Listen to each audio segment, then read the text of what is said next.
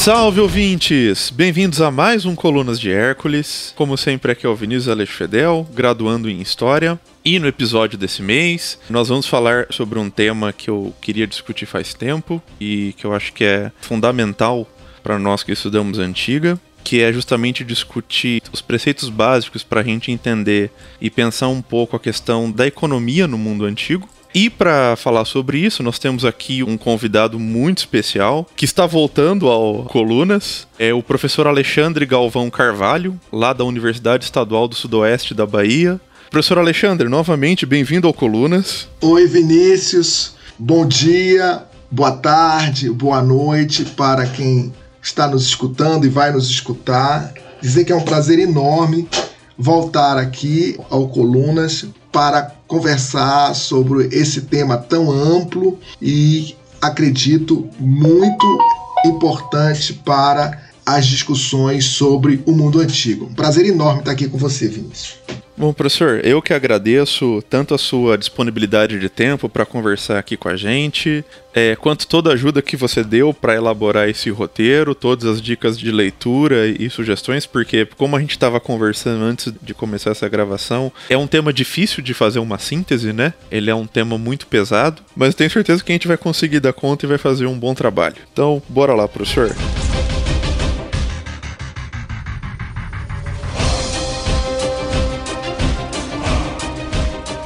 Bom, professor, acho que, de maneira geral, acho que o, primeiro ponto que a gente tem que começar a situar, e a gente já conversou um pouco sobre isso da primeira vez que você teve aqui, até com o, o professor Gleidson, é entender que a história antiga ela tem a própria história dela, né? E os diversos campos da história também têm a sua trajetória. Pensando um pouco nisso, quando você acha que a gente pode começar a, a pensar em um foco em economia dentro da história antiga?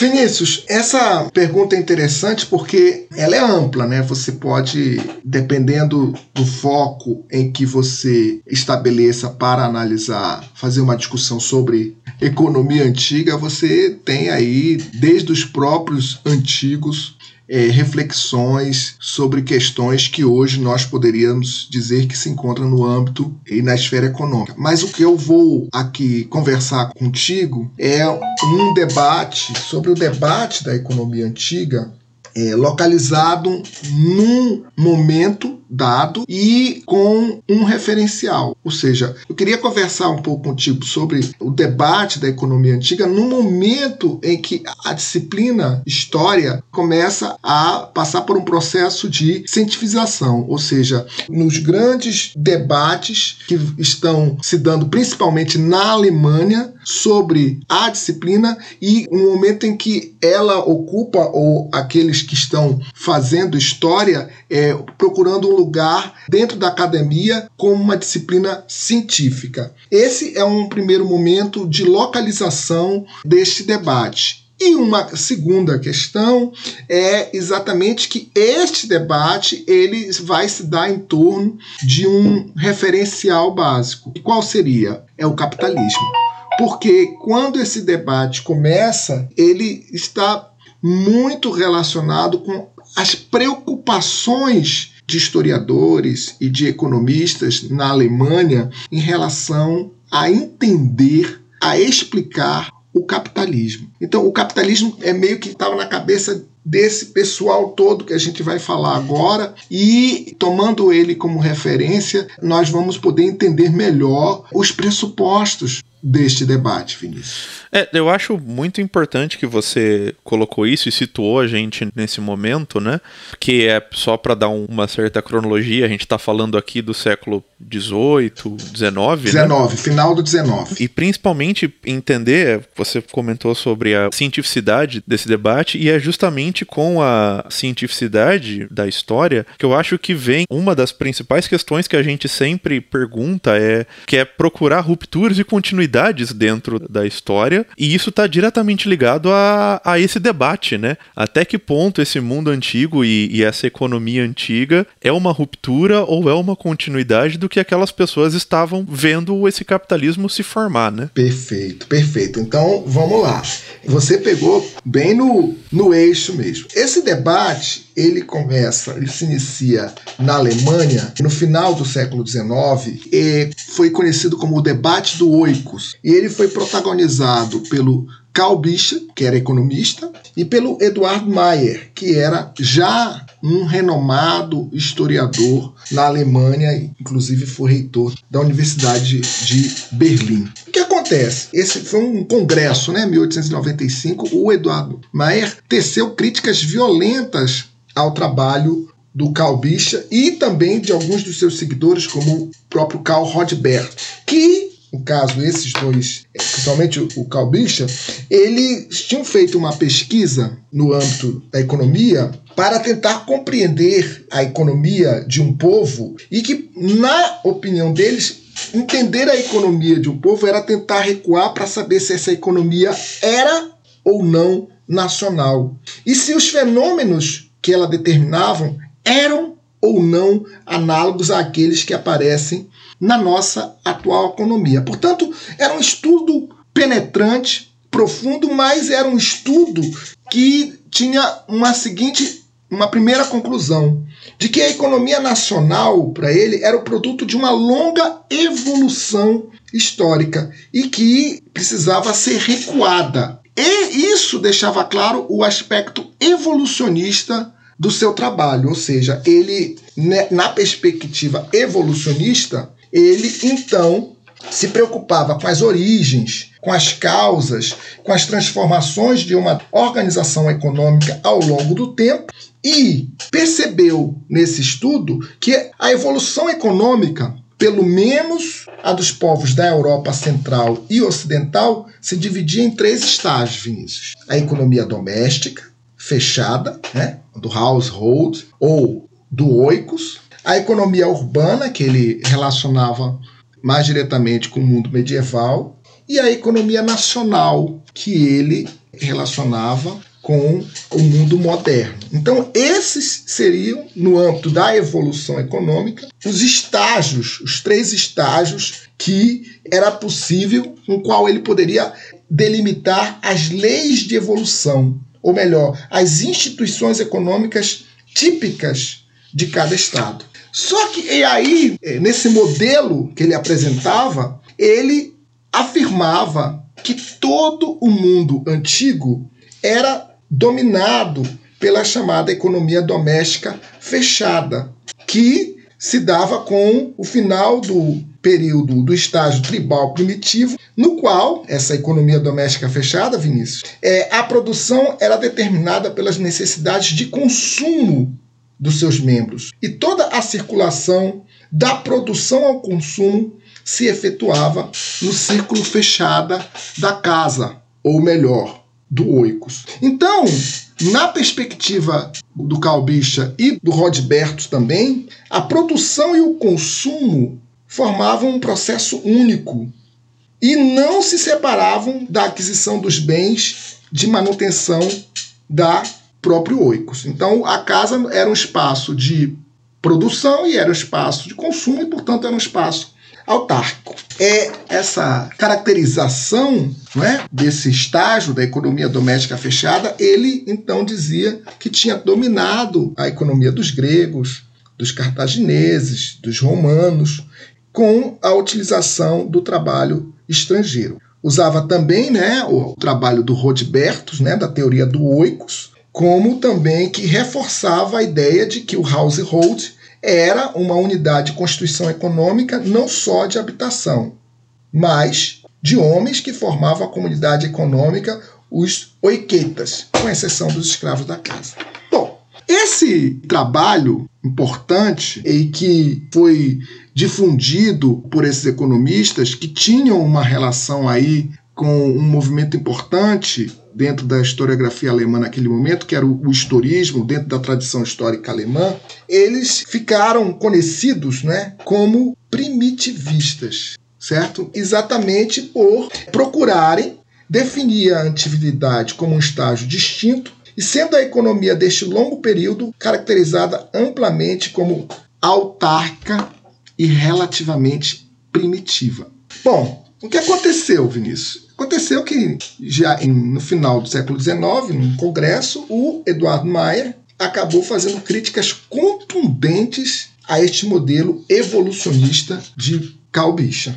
Todo o foco de sua crítica era na ideia de que todo esse primeiro estágio ele predominava até o final do mundo antigo.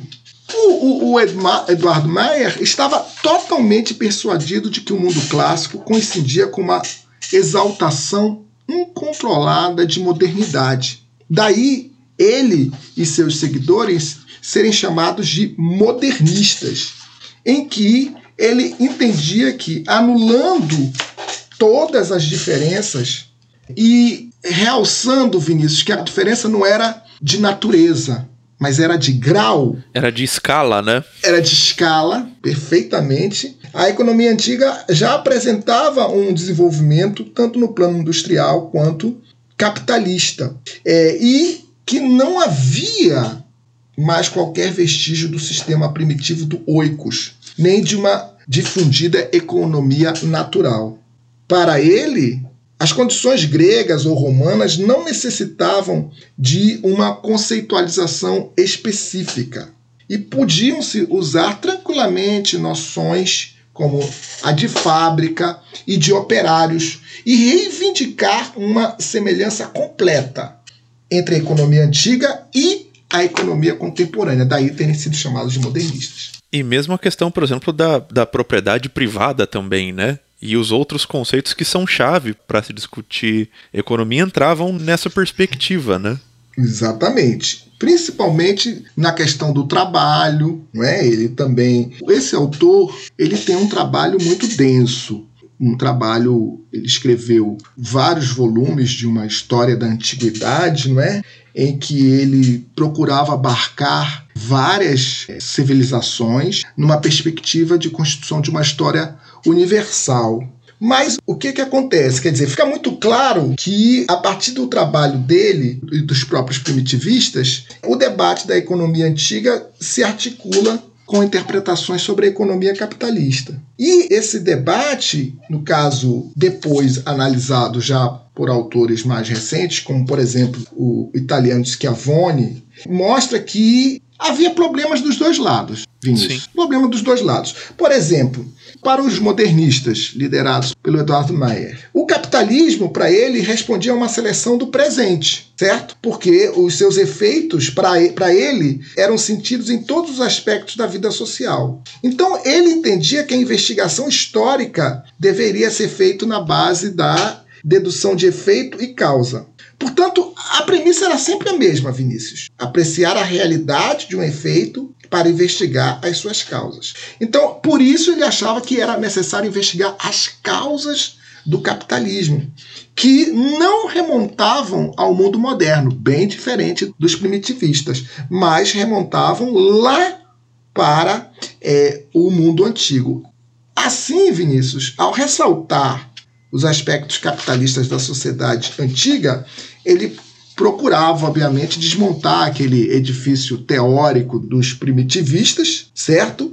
E mostrar, por meio de um, um outro evolucionismo também, Vinícius, que não é linear, é mais cíclico, que por meio da regressão causal, ele poderia encontrar lá no mundo antigo elementos da sociedade capitalista, mas ele não percebeu ele não percebeu que a produção mercantil do mundo antigo se mantinha sobre um ambiente de pobreza e de escassez e que, por exemplo, as inovações europeias da Idade Moderna passaram por mutações relacionadas a melhoramentos tecnológicos, institucionais, jurídicos, de gestão financeira, de crédito e de mentalidade além de uma própria função capitalista e produtiva dos centros urbanos. Então, não percebendo isso, ele não via, ele conseguia fazer um espelho que para o Schiavone e na minha opinião está correta essa perspectiva, é, mostrava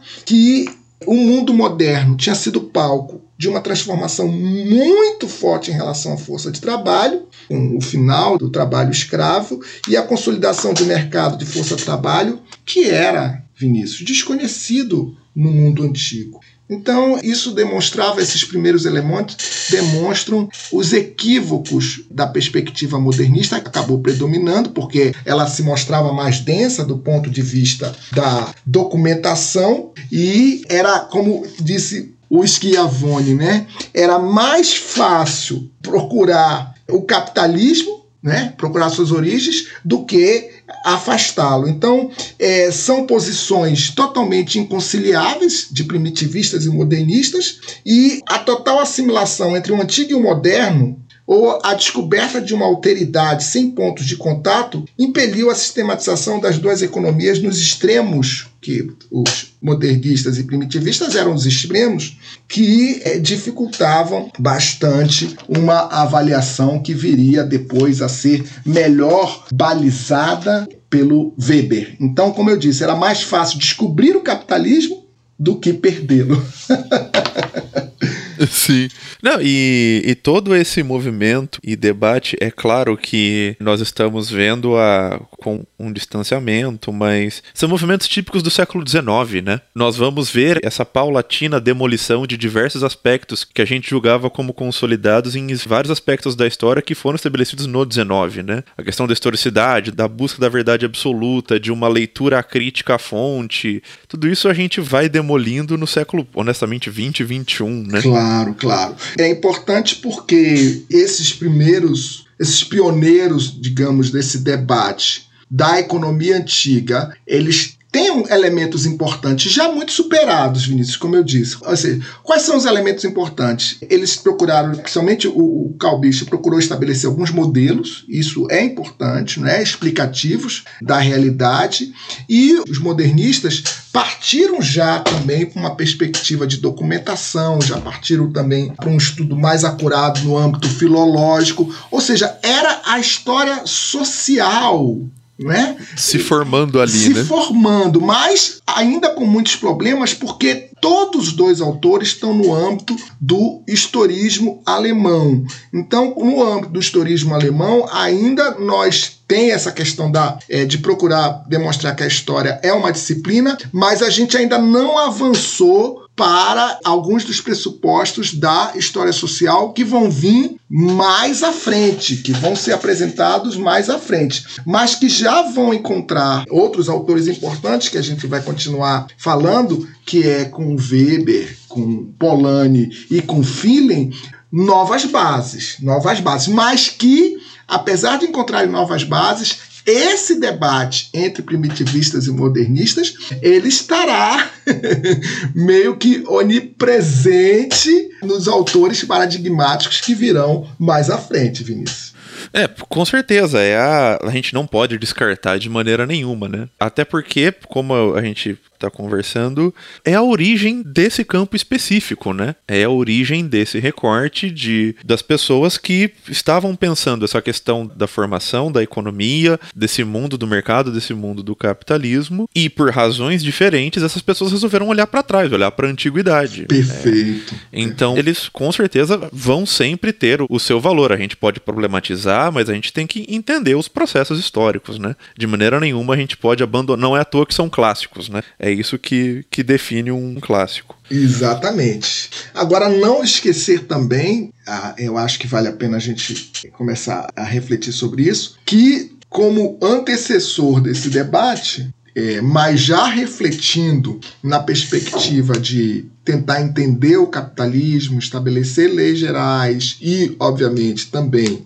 perceber, conhecer um pouco sobre as sociedades pré-capitalistas do velho Marx do velho Marx, que também, não é, ele é anterior a este debate do 19, mas ele estava ali, ele era a leitura, por exemplo, de alguns desses autores. Conheciam o trabalho do Marx, pra, tanto para é, refletir é, e desenvolver, como também para criticar. Então, o Marx é um predecessor importante desses autores paradigmáticos que estará presente é, em muitas das reflexões desses três autores que eu lhe falei que vão continuar desenvolvendo esse debate no âmbito mais geral, que é o Weber, o Polanyi e o Feeling.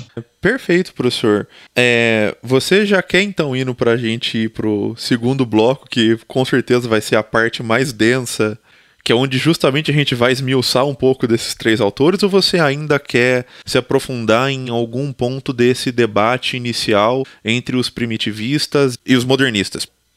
É, a única para fecharmos esse primeiro bloco, não é? É o que eu teria a dizer para você é o seguinte, que como eu disse, os modernistas, neste primeiro momento, eles, entre aspas, foram vencedores. Mas uma vitória frágil, Vinícius, e que é, vai suscitar uma série de reflexões. O Calbich chegou a responder um artigo do Maier, mas era necessário, de fato, para os simpatizantes do primitivismo, se desvencilhar do evolucionismo linear né? É essa ideia dos três estágios, é essa ideia do primitivo, do depois é, ligado à economia doméstica fechada como dominando todo o mundo antigo, era o que precisava ser mais trabalhado e desenvolver um, um quadro é, conceitual mais sofisticado que pudesse remover também resquícios da economia política clássica. Esse era o grande desafio que estava colocado não é, para aqueles que se propunham a refletir sobre o trabalho do Bicha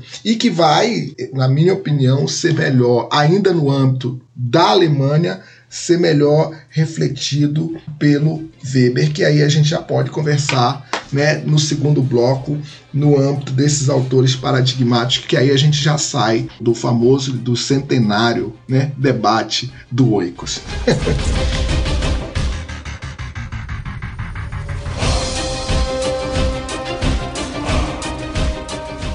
Bom, professor, para começar aqui o nosso segundo bloco, Agora que a gente já teve um panorama geral, mais ou menos, de em que pé estava os inícios da discussão sobre esse campo, né, da economia na antiguidade, eu acho que a gente pode ir para o nosso, pro nosso mergulho, para uma coisa mais profunda, que é discutir alguns autores chaves sobre esse tema, né? Logicamente, ele, ele não estava no debate que a gente estava conversando, mas eu acho que não tem como não pular ele, principalmente porque ele lança né, muitas bases para o que vai ser discutido em economia, que é um pouco as contribuições do Marx né, para essa área. Perfeito, Vinícius, perfeito. Você tocou num ponto fundamental. Não tem como nós conversarmos sobre o debate da economia antiga nos parâmetros que nós delimitamos aqui, sem falar é, um pouco do Marx, que é um precursor, né? E os argumentos, porque ele, ele morre em 1883, e ele, obviamente, suas reflexões elas estão voltadas para é, entender o sistema capitalista e superá-lo. Mas ele tem também reflexões é, sobre as sociedades capitalistas. São reflexões de características abstratas, gerais e dispersas no conjunto da obra dele, mas são sim uma referência para o entendimento das ideias dos protagonistas do debate do Oikos.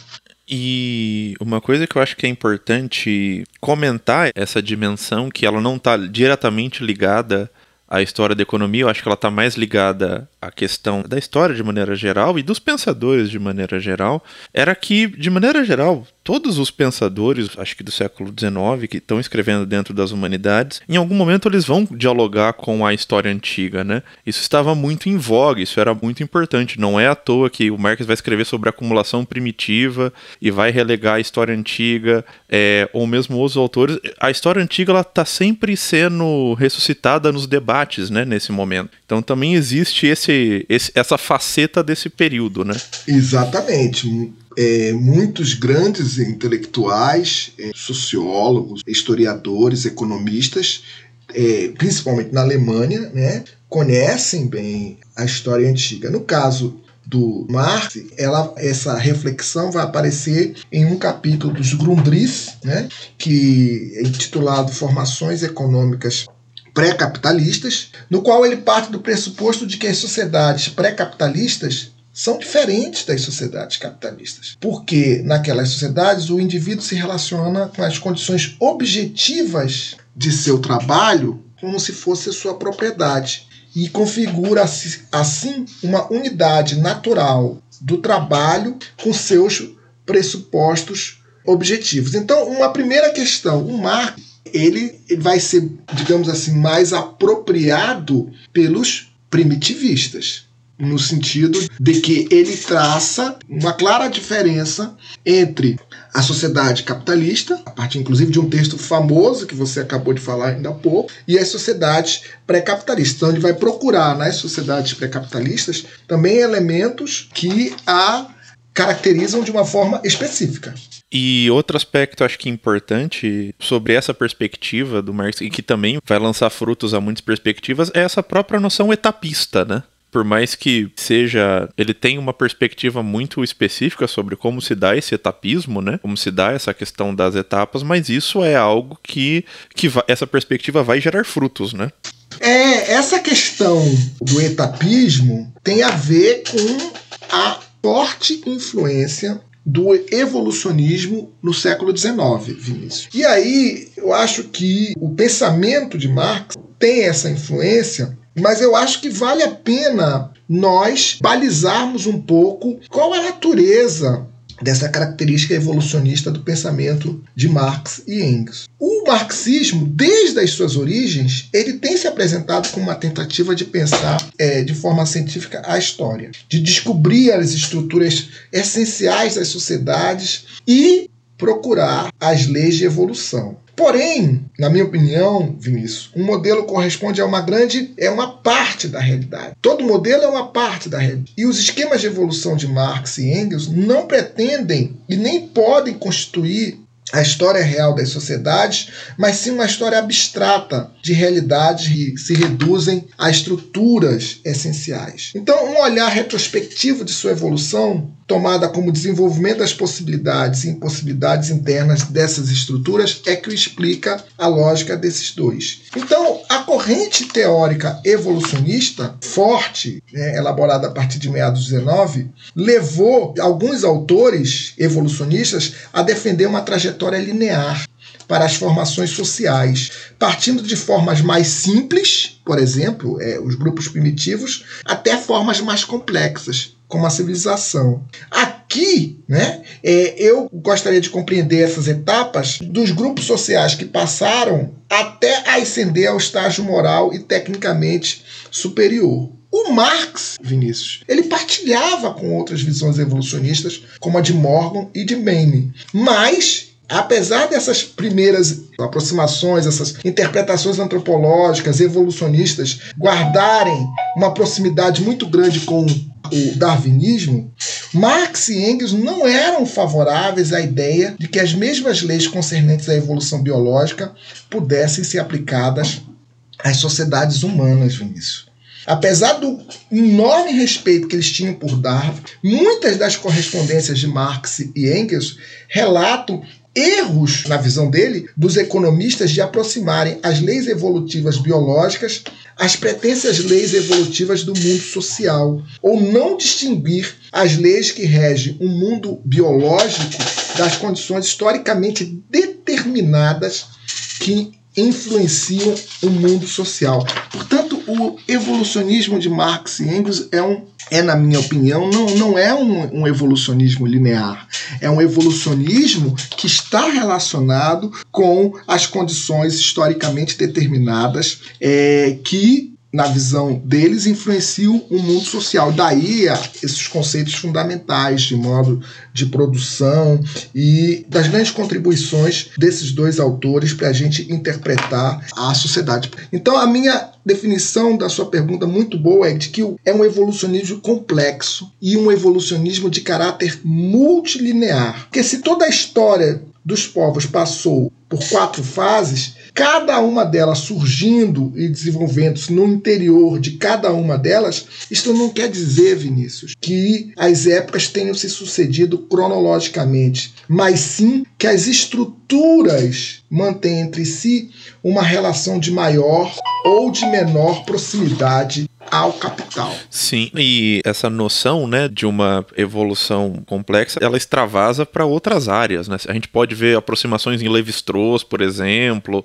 na formação ali da antropologia, né? Então é, é, é, realmente uma contribuição muito importante. E por fim, eu acho que um outro marco que vem dessa corrente que não tem como não tocar nesse assunto, principalmente porque eu acho que de todos os, vamos dizer assim, as polêmicas levantadas por Marx, os conceitos levantados por Marx, eu acho que hoje o que para nós ainda está mais em voga e talvez eu acho que é até mais interessante discutir hoje em dia é justamente essa clara divisão entre Ocidente e Oriente que existia dentro da obra dele, né? Muito bem colocado também, Vinícius. A reflexão de Marx reforça essa separação entre Ocidente e Oriente e ele se encontra no rastro de uma tradição que tenta afirmar valores e o próprio capitalismo no âmbito de uma cultura ocidental. E aí, no próprio modelo dele, ele vai, inclusive, influenciado por é, autores importantes da época, de que ele vai ressaltar dentro do seu modelo de modos de produção, né, que tem o modo de produção, a, a forma asiática, é como um modo de produção que está na forma asiática, que o termo que ele usa é uma forma mais estática, porque o indivíduo ele se encontra muito preso ainda à comunidade e essa e não consegue se separar, né, a propriedade, a chamada propriedade comunitária, como uma forma que é, do atraso e a própria caracterização do Estado também, né, que depois iria dar as velhas a classe a formulação do despotismo oriental.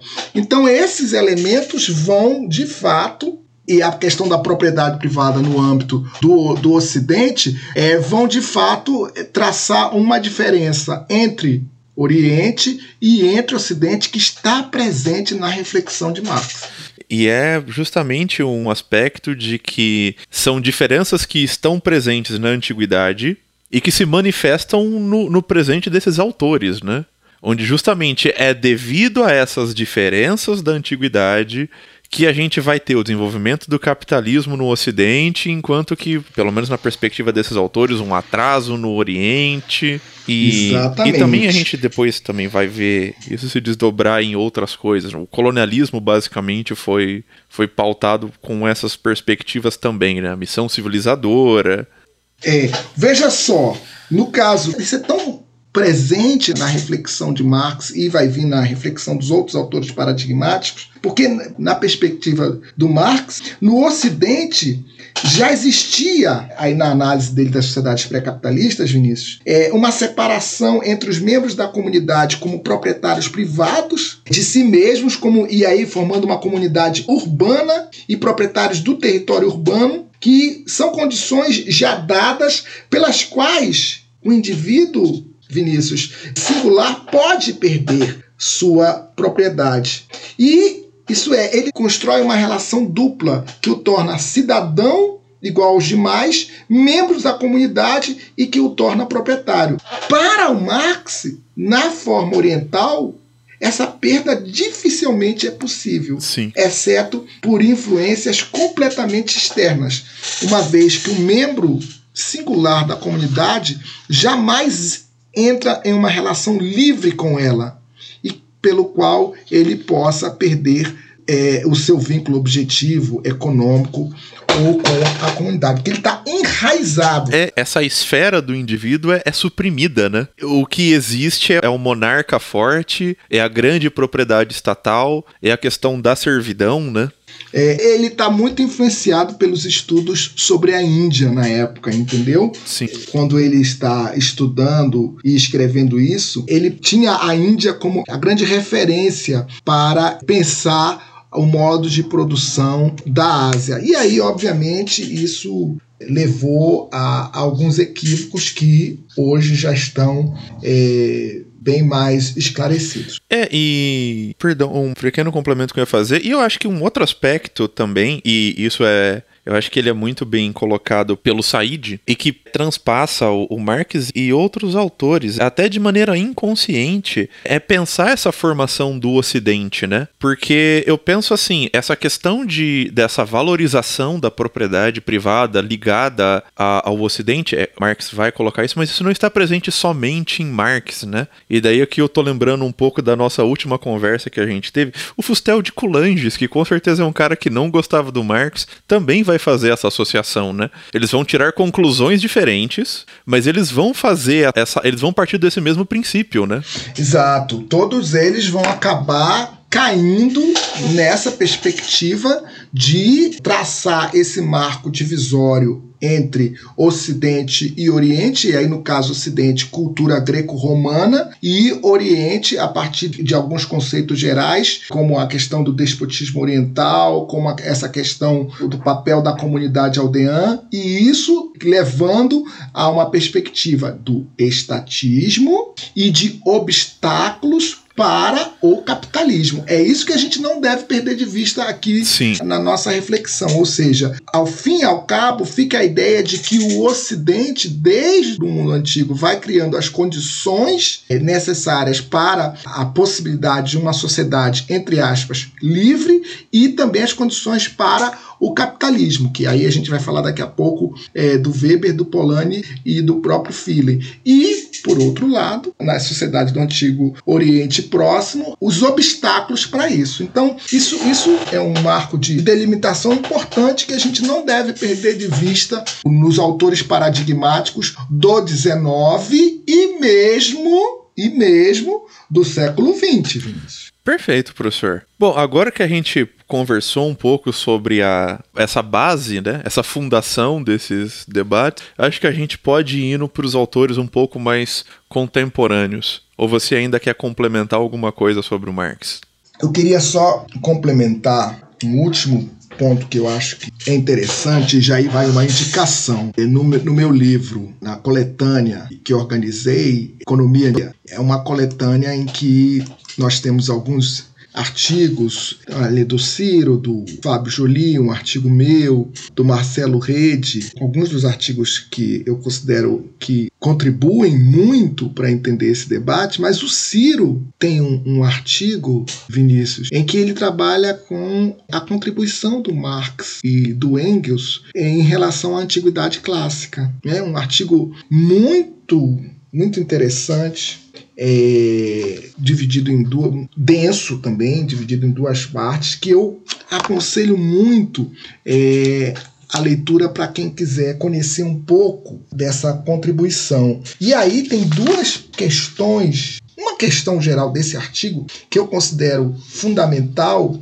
que é exatamente por que, que, de acordo com Marx, no mundo antigo não era possível se encontrar uma economia unificada em torno do capital. Segundo o Ciro, nesse artigo, interpretando o Marx, não é? é o mundo pré-capitalista ele se caracteriza por desenvolvimentos limitados, locais, múltiplos, paralelos e muito diversos. Você pode dizer, não, mas o capital, ele realizou alguns momentos de unificação, como, por exemplo, nas economias dos povos comerciais. É, mas isso, esses momentos de unificação, eles estão nos poros, nos interstícios do mundo antigo. Por quê? Porque a economia agrária dos povos clássicos e a mercantil né, é, dos povos comerciais, elas aparecem justapostas, separadas e não Vinícius, como parte de uma economia integrada. O processo de circulação de bens e o surgimento do valor de troca podem modificar a produção de uma forma, inclusive, desagregadora. Mas na antiguidade clássica, Vinícius, isto ocorre sem que cheguem a provocar a derrubada das relações econômicas predominantes. Então, nas sociedades greco-romanas, mas não nas asiáticas, como muito bem você levantou a bola, o processo de troca, apesar de separado da produção, ele tem efeito parcial sobre a própria produção, entendeu? Dessa forma, o capital comercial, ele aparece como um mediador entre extremos, mas não como um elemento integrador para, de fato, criar uma sociedade capitalista. Essa reflexão que o Ciro traz a partir do, da leitura do Marx e do Engels, eu acho ela fundamental para a gente fechar esse momento, não é, da perspectiva do Marx sobre a economia antiga. É, e se me permite dois pequenos, um complemento e eu acho que a gente podia, eu vou trazer, tentar trazer, e daí você me corrija se eu estiver falando besteira. Só um pequeno exemplo que eu acho que é para tentar trazer um pouco de materialidade a, a esse conceito que o Ciro está comentando, né? No episódio que eu gravei sobre a crise do século III do Império Romano, justapondo, em uma economia moderna não teria como a gente ter uma crise, como aconteceu lá em alguns anos, e isso não afetar o império todo. E na antiguidade o que a gente vê é justamente isso. Existe uma certa crise monetária, só que isso não afeta a totalidade do império de maneira geral, né? Esse sistema mundo que a gente pensa em economia para a antiguidade, isso não se aplica, né? Diferente da, da modernidade. Quando a gente pega, por exemplo, um momento de crise como a de 29, em 29, o mundo inteiro é afetado e não tem como não ser afetado pela crise do, do mercado, né? Perfeito, exatamente. Você, com essa sua reflexão, você reforça a ideia do caráter limitado do poder de dissolução das trocas sobre a economia nas comunidades antigas, que, em última instância, elas dependem da estrutura interna dessas, dessas comunidades. Ou seja, aí, Vinícius, é para simplificar um pouco, nós temos trocas, temos comércio, temos manufatura, mas qual é a ideia que depois, inclusive, o Schiavone vai trabalhar bem? É como se fossem ilhas, certo? Numa, numa base fortemente ainda agrária. E essas ilhas não conseguem integrar a sociedade como um todo. Como ela não consegue integrar, por isso essa dificuldade do capital de fato se unificar. De se consolidar, né? Exatamente. E aí vem exatamente essa observação que você acaba de falar, que é diferente entre o mundo antigo e o mundo moderno. Portanto, até aqui o que a gente está conversando é reforçar esse caráter diferente da sociedade, da economia, da esfera econômica do antigo em relação ao moderno. E por fim, só uma coisa que eu acho que é, é importante citar é que a gente está comentando aqui sobre o Ciro, o Ciro, o Ciro. Para quem não é tão familiarizado, a gente está se referindo é, ao professor Ciro Flamion Cardoso, que honestamente eu acho que é infelizmente ele já é falecido, é, mas ainda é talvez a maior referência sobre história econômica antiga no Brasil e a gente estava comentando, foi seu orientador, né? Sim. Então, assim, é, eu acho que é importante esclarecer para quem às vezes não está tão familiarizado da área, quem é esse Ciro que a gente está falando e, e o peso que tem, né? Que o Ciro é, é uma autoridade internacional indiscutível. Foi um monstro, um monstro, assim. Muito bem lembrado. Eu falei de uma forma tão familiar, sim. O Ciro Flamarion Cardoso foi professor na Universidade Federal Fluminense, onde eu fiz a minha graduação e meu mestrado e meu doutorado e meu trabalho, minha pesquisa toda em história antiga foi sob a orientação do Ciro. Mas na verdade, desde o período da graduação, Vinícius, a gente já na iniciação científica, não na área de antiga, mas de história regional, ali eu já com um grupo, um grupo de colegas, né, sob a orientação mais geral dele, eu já aprendi ali, eu dei os primeiros passos na pesquisa da história. E depois, no mestrado e no doutorado, já como professor aqui da Universidade Estadual do Sudeste da Bahia, eu continuei meus estudos com ele para desenvolver essa pesquisa sobre historiografia e paradigmas, que foi o debate da economia antiga a partir do, do final do 19, nessa linha que a gente está traçando aqui na nossa conversa. Bom, professor, agora então acho que a gente finalmente vai voltar um pouco ao que a gente iniciou, né? Ao nosso debate central. E principalmente, daí a pergunta inicial que eu faço é qual que é o papel do Weber? Um pouco nessa questão que estava bipolarizada entre os modernistas e os primitivistas. É, bom, a chegada do Weber nesse debate, na minha opinião, qualifica muito o debate da economia antiga na Alemanha e a reflexão do Weber é muito mais sofisticada. Se ao mesmo tempo ela se encontra no âmbito da tradição histórica alemã e ainda apresenta elementos do historismo alemão, por outro lado, o Weber já começa a apresentar elementos na sua análise que serão pressupostos importantes da história social e que serão bem trabalhadas depois, na minha opinião, pelo Polanyi e pelo Feeling. Antes de entrar especificamente na questão, eu acho que vale a pena, mais uma vez, ressaltar dois aspectos gerais. Primeiro, o Weber também né, está preocupado nas suas pesquisas e como objeto de estudo com o capitalismo. Isso é fundamental. E segundo, né, ele está na sua problemática também preocupado com algo que a gente chamou de, sobre o racionalismo ocidental, que também se manifesta no funcionamento da economia, nas instituições jurídicas e políticas e nas ciências e na forma de arte. Então, nesses dois elementos, eu vejo também preocupações similares com a preocupação de Marx, que nós acabamos é, de conversar.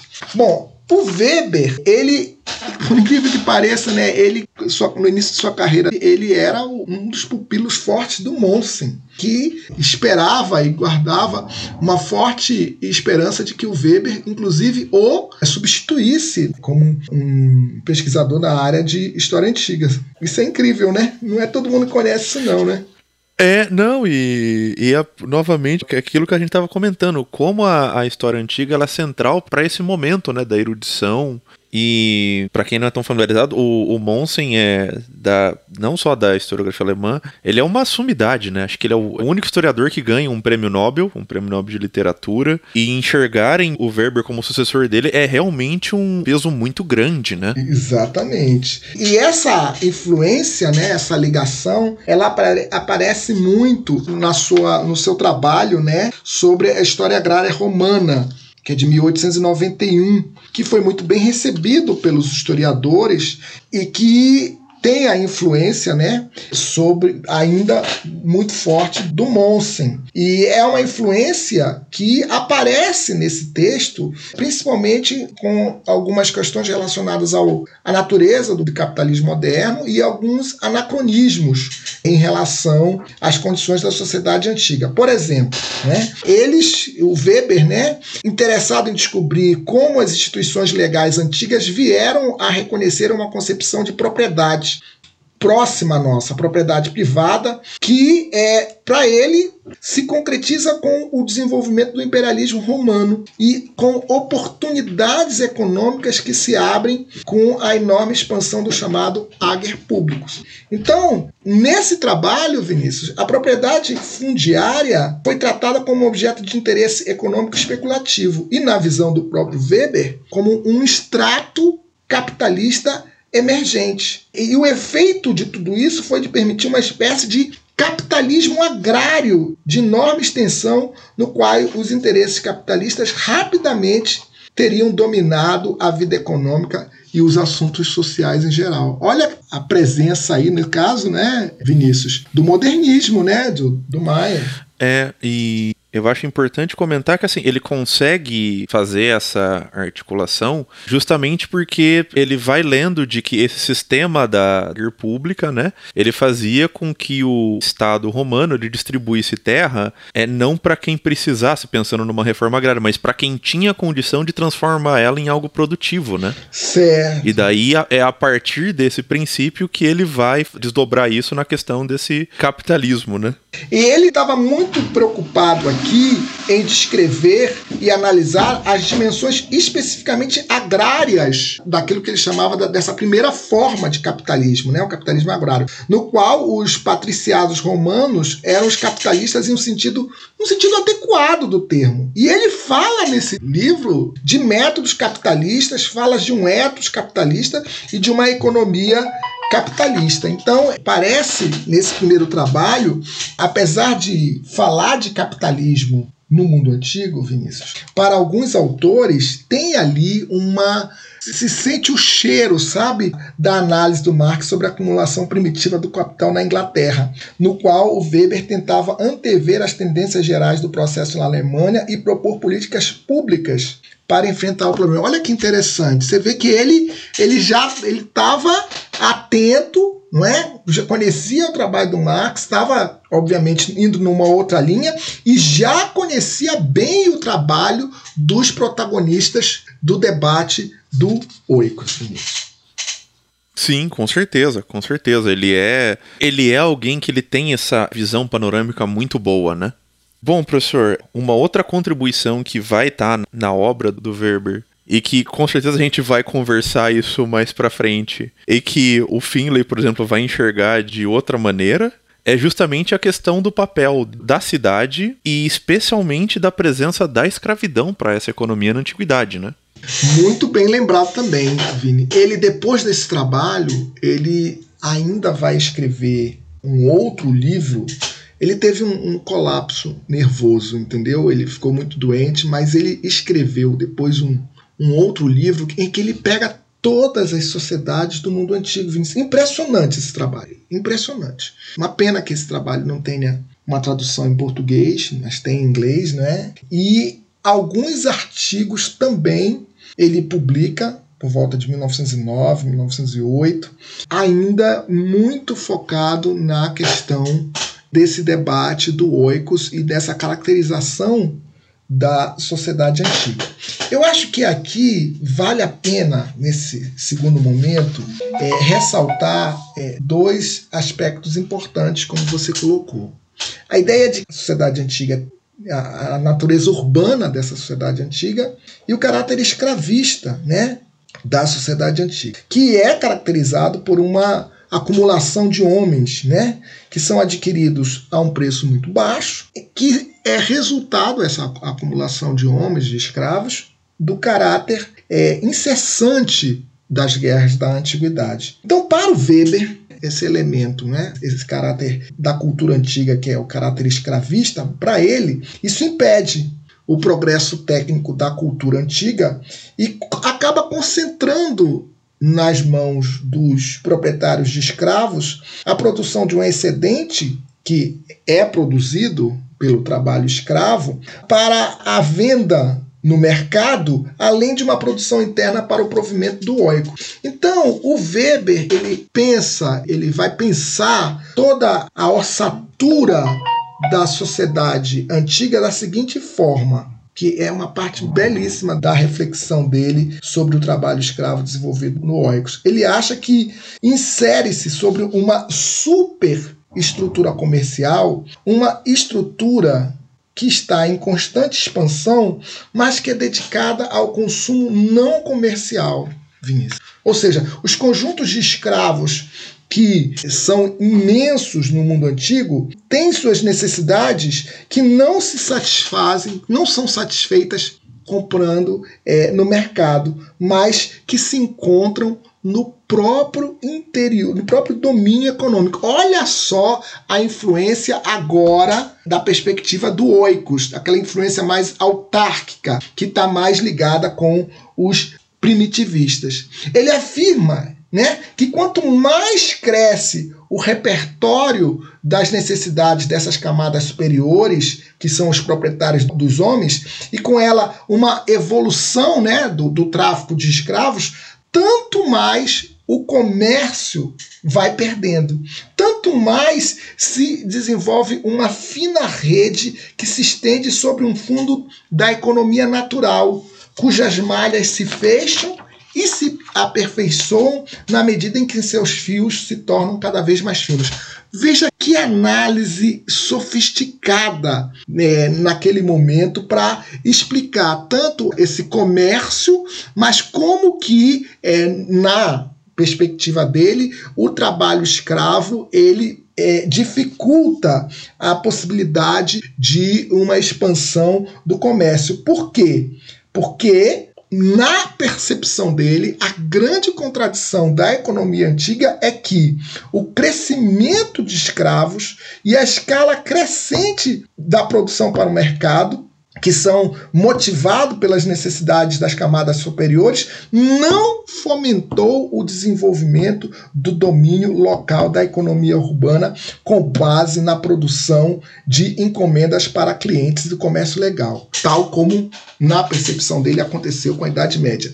Vinícius, essa é uma interpretação que não está distante da perspectiva do Marx e dos primitivistas, ou seja, ele vê elementos estruturais que dificultam de fato a possibilidade de se ver no mundo antigo o florescimento de uma sociedade de caráter capitalista, tal como a sociedade moderna. Mas, agora eu vou emendar direto, Vinícius. O Weber, ele tem uma perspectiva de capitalismo diferente do Marx porque ele vê capitalismo no mundo antigo. Só que o capitalismo que ele vê no mundo antigo é o que ele chamou, né? Porque ele vê capitalismo em várias sociedades e a partir do seu modelo de tipo ideal, ele conceitualiza esses tipos de capitalismo. Capitalismo lá na China, capitalismo no mundo antigo, e no, nesse caso aqui ele chama do, do capitalismo que está dominado pelas relações políticas, que são diferentes do capitalismo moderno.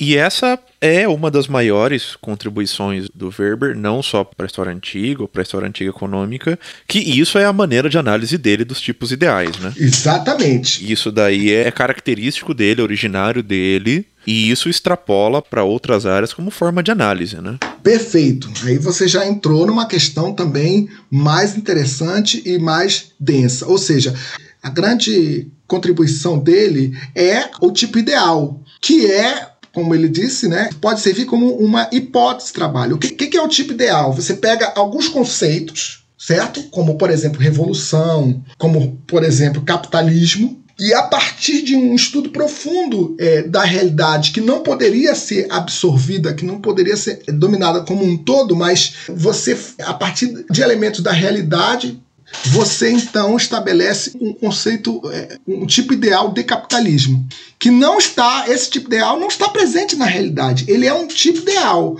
A partir do momento que você estabelece esse tipo ideal, revolução, capitalismo, aí você volta para a realidade ou para as diferentes realidades para ver o quanto naquela realidade como se aproxima ou se afasta desse tipo ideal. Ora, nessa perspectiva, então, ele estabeleceu o tipo ideal, que é o capitalismo. E quando foi para essas diferentes, inclusive para o mundo antigo, ele foi estabelecendo outros, outras caracterizações do capitalismo para o mundo antigo que são diferentes do capitalismo do mundo moderno. E aí, nesse caso, ele trabalhou com a ideia do, do racionalismo, né, que é uma característica do, do capitalismo moderno que não é encontrada no mundo antigo e, digamos assim, deu peso para o elemento político no mundo antigo. Então, essa seria a explicação pela qual Weber vê no mundo antigo capitalismos diferentes do capitalismo moderno que ele estudou depois na, em outros trabalhos que são plenamente conhecidos em relação à ética protestante e o espírito capitalismo.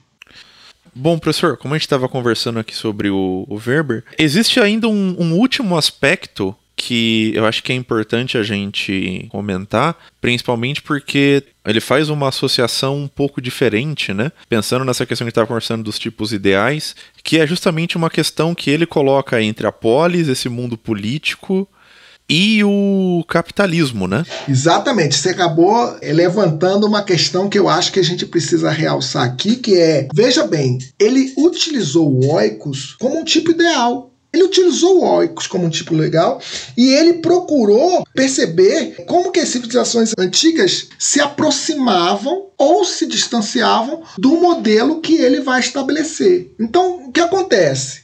Ele aponta no caso é, das sociedades greco-romanas, um particularismo militar urbano é, da polis grega, como o principal elemento que diferencia das monarquias burocráticas do Oriente Próximo. Então, a insistência dele em universalizar categorias como capitalismo, burocracia, feudalismo e mesmo Ocidente ela aparece na comparação entre as polis greco-romanas e as formações do Oriente Próximo.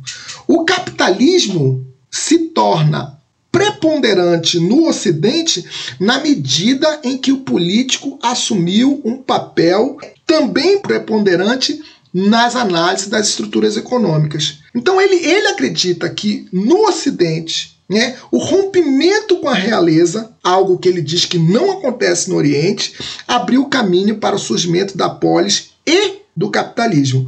E é só nas cidades-estado que se desenvolvem novas formas de regra política, de interação econômica, de legitimação ideológica em entidades geopolíticas claramente diferenciadas. Portanto, Vinícius, para a gente poder fechar o raciocínio, é a polis é para o Weber um elemento causal influente que afasta as sociedades greco-romanas do modelo da do Oikos, que ele jogou para onde? Para o Oriente. E assim ele particulariza o mundo ocidental. Essa é uma mudança de foco importante em relação àquele debate entre primitivistas e modernistas lá do final, lá entre o Eduardo Mayer e o Calbis. Excelente. E eu acho que a última coisa que dá pra gente comentar brevemente sobre o Weber, que é tão denso, né? É justamente essa questão que ele coloca, que a antiguidade ela vai colapsar justamente quando esse espaço, que é novo, né, desse tipo ideal da polis, ela começa a perder algumas características, essa questão das guerras, da conquista de escravos, e isso colapsa, né? Exatamente. Ou, ou seja, ele constrói um modelo a partir desses elementos, né, que caracterizam o mundo antigo, certo? Mas esse modelo que caracteriza o mundo antigo não deixa de estar relacionado com alguns tipos ideais que ele está aí formulando como o da polis, o do oikos e principalmente o do capitalismo. Bom, professor, agora que a gente saiu um pouco do Weber, mas dando um pouco continuidade a essa tradição de pensamento, eu acho que a gente pode conversar um pouco sobre um, um teórico que eu pessoalmente eu não conhecia. É, o Weber eu conhecia, o, o Finley que a gente vai falar no futuro eu conhecia, mas especificamente eu não conhecia e fui conhecer a partir dos artigos que você me indicou, que é o Polanyi, né? E e ele, por mais que ele não esteja dentro desse contexto alemão, mas ele, ele bebe diretamente da, do trabalho do, do Weber, né? É, quais são as contribuições para esse autor para ele estar tá dentro dessa tradição, assim, e para a gente comentar ele aqui? É, o Polanyi, Karl Polanyi, ele é um pensador extremamente relevante neste debate. Você veja que esse primeiro momento nós ficamos no âmbito da Alemanha, né? ficamos ali, tradição histórica alemã, presença do historismo, a história dos conceitos, né? Ali, a, o debate com economistas, historiadores, o papel do Weber, que é um papel fundamental. Mas agora a gente sai um pouco né, desse debate lá na Alemanha e traz um pouco a contribuição é, do Polanyi, que é uma contribuição que se encontra no âmbito da antropologia econômica.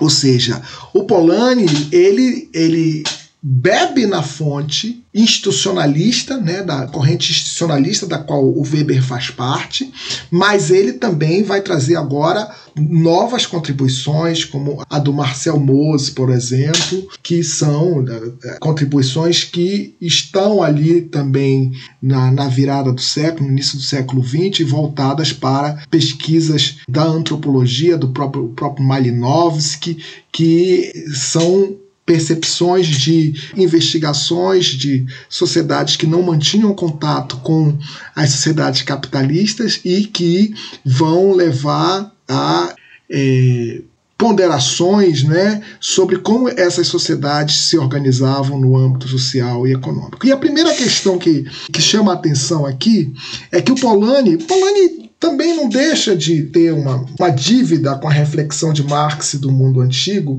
mas é que ele vai também combater a perspectiva neoclássica de que o lucro e o mercado são ahistóricos. Ou seja, Poloni vai trazer aqui uma reflexão de fundo, é, num debate também com neoclassicistas em relação a essa naturalização do lucro e do mercado para todas as sociedades. Ele vai dizer não. Também temos aqui um corte histórico importante, que é a Revolução Industrial.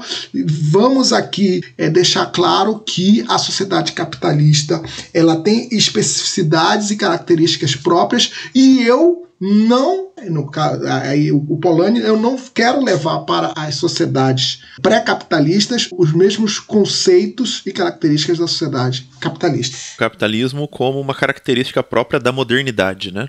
Exatamente. Ou seja, o, o Polanyi, ele vai, portanto, primeiro num debate no, âmbito do, do, dos economistas, né? Ele vai estabelecer um debate com Karl Menger que estabelece a chamada economia formal como uma economia que tem essas alguns elementos da economia neoclássica como se fossem para todas as sociedades. Ele vai dizer não, essas características eh, que estão relacionadas com escassez, com satisfação das necessidades a partir de fins racionais, ele então, isso aí é do mundo capitalista. Eu quero agora refletir sobre uma forma de pensar a economia para sociedades que estão fora desse âmbito. E ele diz as sociedades pré-capitalistas não se encontram no âmbito das características da economia formal. Nesse sentido, ele vai defender a predominância de formas de integração para as sociedades pré-capitalistas que estão baseadas na reciprocidade e na redistribuição. E vai dizer que a forma de troca, né, que é feita principalmente por meio de um mercado integrador e criador de preços, é uma característica da sociedade capitalista. Então ele já estabelece um modelo. Você está percebendo, Vinícius, que a gente tá, nós estamos falando de modelos que vão em cada momento vão sendo estabelecidos para tentar caracterizar as metanarrativas de uma possibilidade de explicação da economia do mundo antigo. Então, nessa perspectiva de metanarrativa, ele vai dizer as sociedades pré-capitalistas, elas são sociedades em que o econômico não se encontra é, separado dos outros elementos que constituem o social, ou seja, o, o econômico está imerso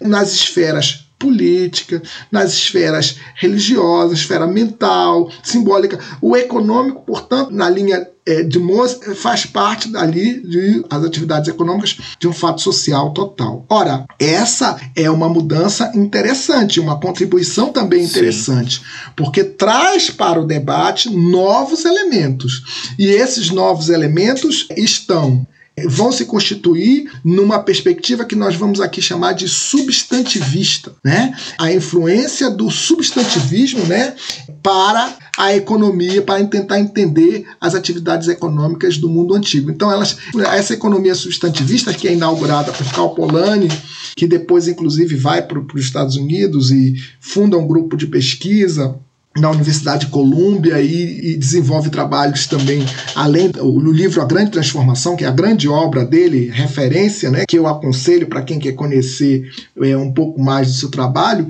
Ele desenvolve então trabalhos importantes para as sociedades que é pré-capitalistas baseadas nessa linha, ou seja, como eu entendo essas sociedades pré-capitalistas que têm como forma de integração a reciprocidade e a redistribuição em contraponto a sociedades é, modernas. E aí todas essas sociedades pré-capitalistas vão ser entendidas. Então ele vai estudar o comércio, ele vai estudar e ele vai mostrar como que esse comércio do mundo antigo é um comércio diferente do mundo moderno, porque é um comércio que está baseado na perspectiva de trocas equivalentes entre isso, o elemento cultural entra como um elemento importante para estabelecer os parâmetros dessas trocas e desse comércio do mundo antigo. Ele vai estudar o dinheiro, vai mostrar como que o dinheiro é diferente na sociedade moderna e na sociedade antiga, mas tem um elemento que eu considero muito é, relevante na caracterização do modelo polaniano para o mundo antigo. É o mercado. É o mercado, ou seja, ele vai agora pensar o mercado no mundo antigo e no mundo moderno, estabelecendo diferenças claras. No mundo moderno, existe um mercado criador de preços, ou seja, estabelece um mercado, um espaço físico, mas também um lugar onde as trocas são efetuadas a partir da lógica da procura e da demanda. E a partir da lógica da procura e da demanda, há um estabelecimento de preços em que a presença do lucro se faz presente e dominante. Ele vai dizer: o mundo antigo não tem essas características. O mundo antigo não é regido pelo mercado criador de preços. O mundo antigo, por não ser regido pelo mercado criador de preços, portanto, não tem esse espaço como um espaço fundamental para a caracterização das trocas, tal qual no mundo moderno. Então, essa essa novidade é forte, é interessante. É, bom, professor, como você vinha falando, existe também um, um aspecto muito importante que o Polanyi vai dar para a instituição, né? e como ele relaciona essa questão do mercado com as instituições dentro do mundo antigo. Exato. Veja, o Polanyi, ele se insere naquilo que eu denomino do paradigma institucionalista em economia, que de fato confere às instituições um caráter especial. Por quê? Porque ele entende, Vinícius, que a instituição é o que dá estabilidade aos comportamentos individuais. É uma própria condição da vida social. É, portanto, o que? Um arranjo particular das partes em relação a toda a sociedade. E se refere a fatores psicológicos, sociais e econômicos. Então, para que fique claro, Vinícius, quando a gente está falando de reciprocidade, quando a gente está falando de redistribuição, a gente não está falando de um ato individual de eu te dou algo e recebo, não. Eu estou falando de uma ação que se a gente denomina como estrutural, é uma estrutura em que a sociedade é, é, está sendo movida. Então eu falo, me permite um, um, exemplo, eu acho que, pelo que você tem explicado e eu tenho lido, vai até um pouco na leitura até que o Paul Vane vai fazer do evergetismo, né? Essa ideia de que existe uma prática, mas essa prática ela não é do indivíduo, ela está dentro do contexto social, existe uma série de mecanismos e pressões sociais para que se faça um bem comum e aquilo é, é capitalizado e capilarizado de uma maneira muito específica, né? Não é simplesmente aquela questão do pão e circo circo para benefício próprio, tem as suas dinâmicas e as suas peculiaridades, né? Perfeito. Né? Bom exemplo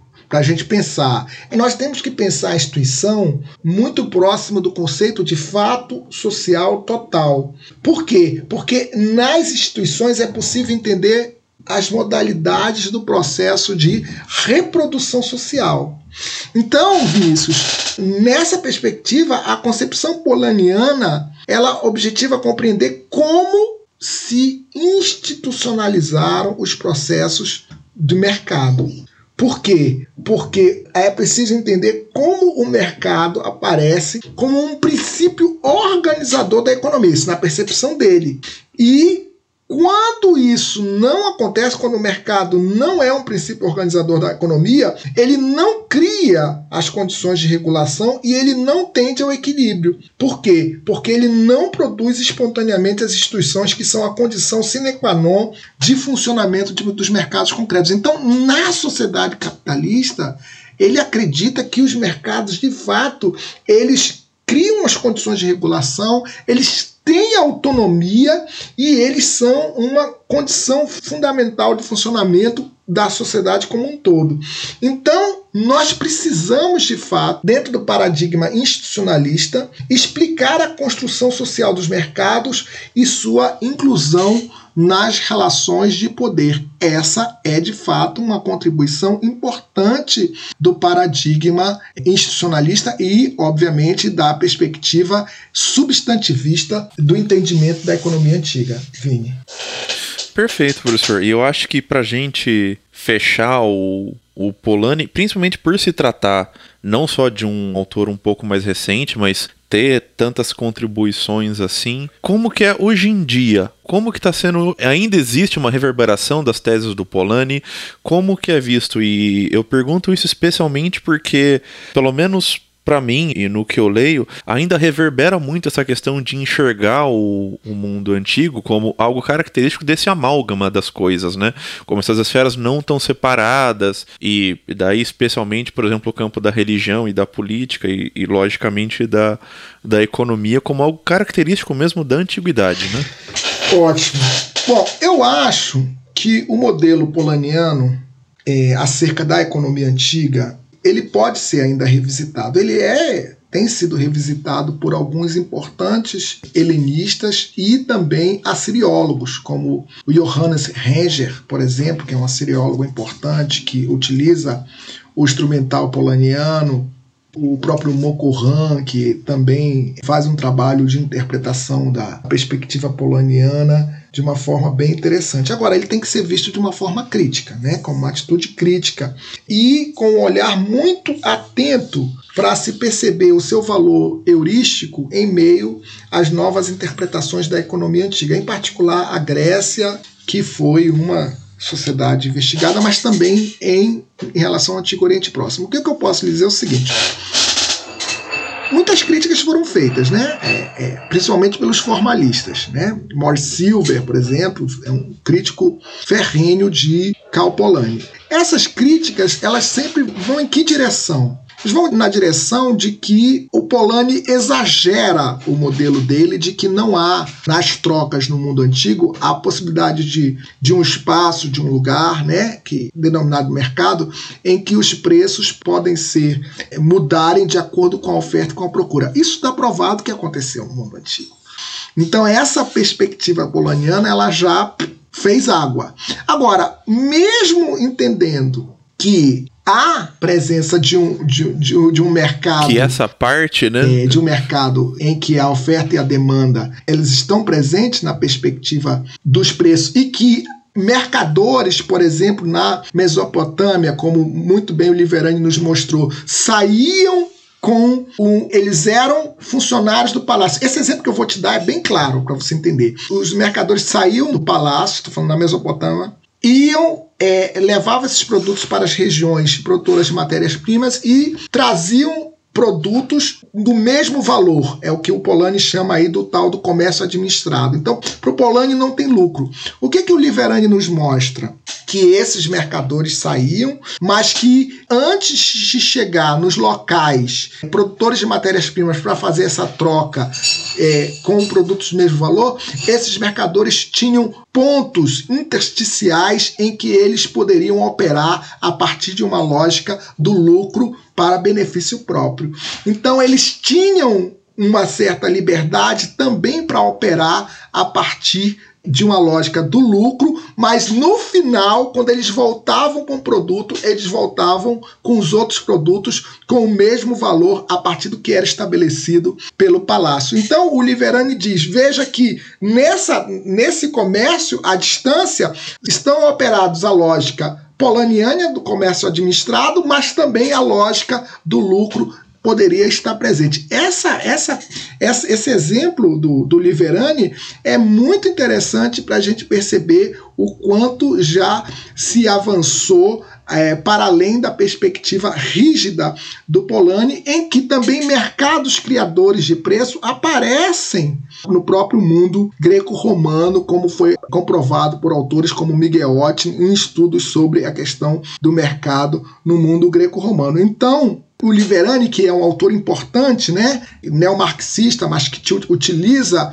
muito a pesquisa do Polanyi e dos substantivistas, deixa claro que a gente não pode abrir mão dessa contribuição do Polanyi na perspectiva da, da importância cultural em que são estabelecidas essas trocas no mundo antigo, na perspectiva, na importante contribuição do que, que significa a forma de integração da redistribuição, que não, não são abandonadas para se entender as sociedades é, do Egito Antigo ou da própria Mesopotâmia, o papel do setor público na perspectiva da redistribuição, os elementos de, da reciprocidade, que também são elementos importantes do ponto de vista estrutural, Vinícius, nos ajudam de fato a entender uma lógica que está para muito além da perspectiva neoclássica que procura naturalizar a ideia do lucro. Tem ainda um elemento evolucionista? Tem ainda um elemento evolucionista de fato, mas eu acho que há sim uma contribuição muito interessante para se entender essas sociedades pré-capitalistas no que tange às suas formas de funcionamento. Hoje não se discute essa ideia de que as sociedades pré-capitalistas, Vinícius, o econômico está embedded com político, com religioso. Isso aí, todo professor de história antiga trabalha com essa ideia geral. Agora, o que não se, o que se discute muito é se nas sociedades capitalistas ele está tão desembedded, né, que é o termo, tá tão aí o pau quebra, porque será que ele está tão separado? Sim, é porque também é típico da modernidade, né? Essa retórica da laicidade, essa retórica da separação, né? É, e daí o que a gente tem visto, e especialmente vivendo no Brasil, cada vez mais isso é retórico. É retórico, exatamente. Essa é uma conversa e uma reflexão boa. Daí, exato, a contribuição de reflexões e de modelos para as sociedades pré-capitalistas que a gente pode refletir também para as sociedades capitalistas, né? E essas formas de integração e esses modelos. Então, é uma contribuição fundamental, né? Eu considero ela fundamental, muda sai daquela linha lá dos primitivistas e modernistas, traz um debate do substantivismo e obviamente vai alimentar vai alimentar muito os historiadores no âmbito dos historiadores sociais, como por exemplo Moses Feeling, que vai travar um contato com o Polanyi e vai tomar muito desses conceitos e desses pressupostos polanianos para o desenvolvimento da sua obra que é Economia Antiga. Bom, professor, acho que por fim, para a gente ir se encaminhando aqui para o final do terceiro bloco, vamos falar um pouco finalmente do Finlay, né? E a dúvida que eu tenho, e a gente, para os ouvintes aqui do Colunas, a gente já conversou um pouco sobre o Finlay lá no episódio sobre escravidão romana que a gente teve com o Fábio Joly, é, onde a gente teve um, fez um panorama geral, especialmente sobre uma obra dele, né, o Escravidão Antiga e Ideologia Moderna. E como que a gente encaixa o Finlay dentro dessa tradição aqui que a gente tem conversado? Bom, Vinícius, lógico, o Finlay é um autor riquíssimo, super estudado, bem explorado, até porque ele foi considerado o maior helenista é, do século XX, ali primeira metade do XX, e depois também nos anos 70, quando ele publicou o Economia Antiga, ele realmente, como disse o Descartes, ele fundou uma ortodoxia e que teve uma influência enorme sobre é, os pensadores do mundo antigo. E ele também né, é, se insere é, nas grandes questões dessa, digamos assim, dessa tradição primitivista, substantivista, mas agora no seio da história social. O Feeling trava um diálogo riquíssimo com a história social em que ele, nos textos é, da primeira fase, que são algumas resenhas que ele publica quando ele está ele está em contato, inclusive, com o pessoal do grupo de pesquisa de Polanyi e também com os membros da escola de Frankfurt, que foram exilados para os Estados Unidos, ele trava esse contato importante. Então, as primeiras resenhas do Feeling, ele vai mostrar nessas resenhas o quanto é, o marxismo, a história social, é, alguns cânones importantes ali da história social, do Mark Bloch, aparecem nessas, nessa primeira fase do Feeling, nessas resenhas que ele então vai escrever ali é claro, não é? Principalmente a importância do marxismo, a importância também de uma investigação que não fique privilegiando apenas a esfera política, né? mas que também possa olhar para os elementos econômicos, as questões é, relacionadas com os grupos sociais subalternos estão presentes nessas primeiras resenhas. Mas depois o Feeling vai estudar e vai conhecer bem os trabalhos dos primitivistas do, do Calbicha. Ele também vai estudar os textos do Eduardo Maier e vai trabalhar com dois livros que são famosíssimos, que é o Economia Antiga e o, o livro sobre escravidão antiga e ideologia moderna. E ali ele demonstra claramente que ele já tinha se apropriado desse debate, certo? E explicitou com muita propriedade alguns elementos é, que aparecem na reflexão Weber e na reflexão do Polanyi, principalmente no Economia Antiga. E eu acho que ele dá um, uma guinada importante nesse debate da economia antiga e nessa tradição primitivista substantiva, porque ele aprofunda, de fato, alguns elementos do Polanyi em relação à questão do mercado e também faz, já no Economia Antiga, a discussão que ele faz sobre status em contraposição à classe. E eu acho que é por aí que a gente pode abordar o trabalho dele dentro desse percurso, não é, Vinícius, que nós estamos fazendo aí desde o final do século XIX. Sim, com certeza. É, eu acho que um outro trabalho também que complementa muito esse jogo que ele faz, né, que é, é muito influenciado pelo Zanali e ao mesmo tempo a escola de Frankfurt, que faz ele ter uma leitura muito particular do mundo antigo, é também aquele a, a política na antiguidade, né? Onde ele justamente vai trazer uma síntese e eu acho que conversando aqui, eu vejo que tem muita influência ali do Polanyi, né? Em como ele coloca a questão da economia como uma parte de um todo muito mais complexo, né? É, política no mundo antigo, onde ele compara Grécia e Roma. Agora é, é um livro mais no âmbito político, como você falou. Essa discussão que ele traz do Polanyi vem de fato no Economia Antiga e ele tem um outro livro que é Democracia Antiga e Moderna. Esse eu não conhecia dele. Só corrigindo aqui, né, que a gente estava conversando, o nome certinho do livro, que é a, Política no Mundo Antigo, né, do Finlay. Eu sempre confundo o nome desse livro. E é um elemento que ele está presente nesse livro, ele está presente no livro que a gente já comentou sobre o, a escravidão antiga e o mundo moderno. E eu acho que isso é uma característica da escrita do Finlay, e eu acho que é importante você comentar um pouco aqui com a gente, é, a todo momento que ele faz esse jogo de olhar o passado e olhar o presente, né? Philly é um, junto com Momiliano, é um autor que já inaugura uma perspectiva de trabalhar com a historiografia e de levantar questões do mundo antigo relacionando com o mundo moderno, é, principalmente em relação à questão da democracia. Ele tem um livro famoso, Democracia Antiga e Moderna, onde ele demonstra claramente que a democracia, por exemplo, do mundo moderno é uma democracia representativa, é uma democracia que está relacionada com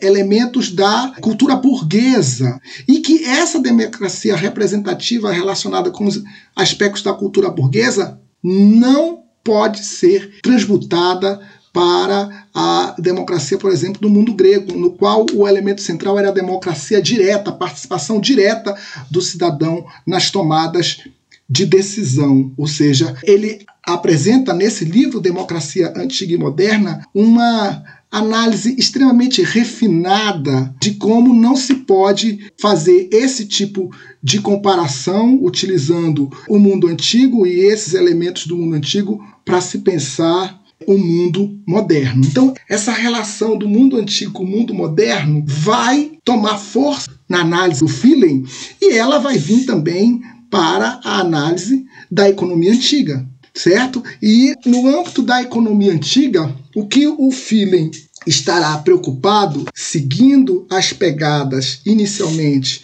nesse primeiro momento dele, do marxismo, mas depois é, entrando mais no debate do substantivismo e mesmo trazendo algumas questões lá dos, dos primitivistas, é de que não há no mundo antigo é a presença de mercados interdependentes. Ou seja, ele, de acordo com Polanyi, ele deixa claro que é, sem a presença desses mercados interdependentes, não é possível formular leis do comportamento econômico a partir de uma perspectiva da economia moderna. Portanto, não é possível formular leis e um conceito de economia a partir dos moldes do mercado moderno. Isso o aproxima muito do Polanyi inicialmente, certo?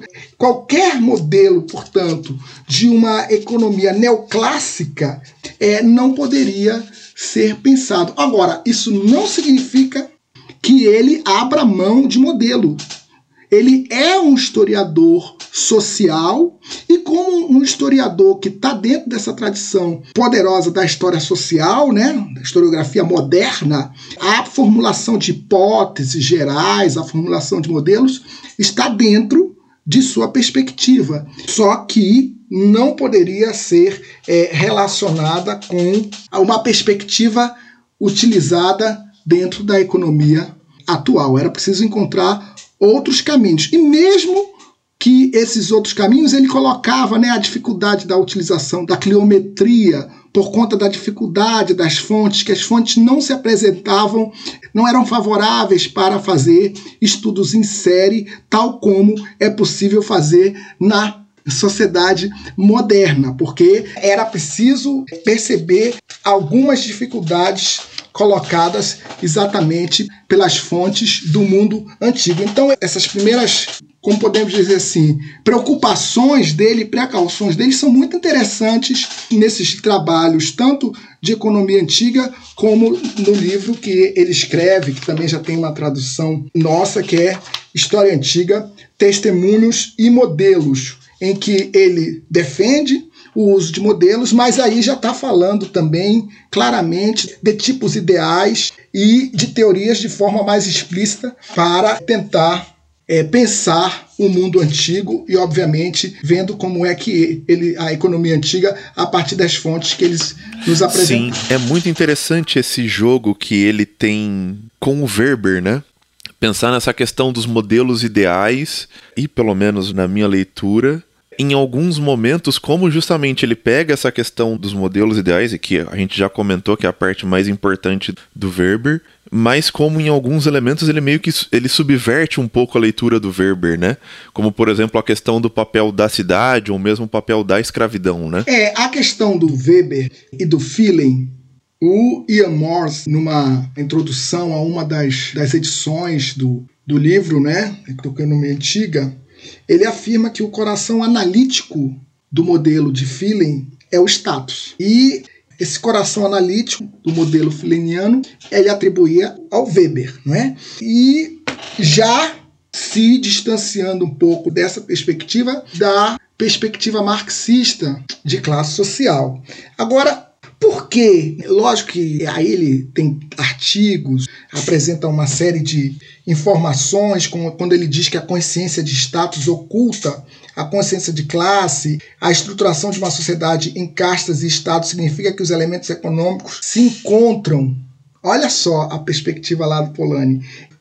Totalmente ligados a fatos políticos e religiosos, ele, ele já está falando com isso, e que as categorias econômicas e legais estão objetivamente e substancialmente interligadas, que chegam a ser inseparáveis. Ele, isso eu estou usando o próprio, as palavras do próprio feeling.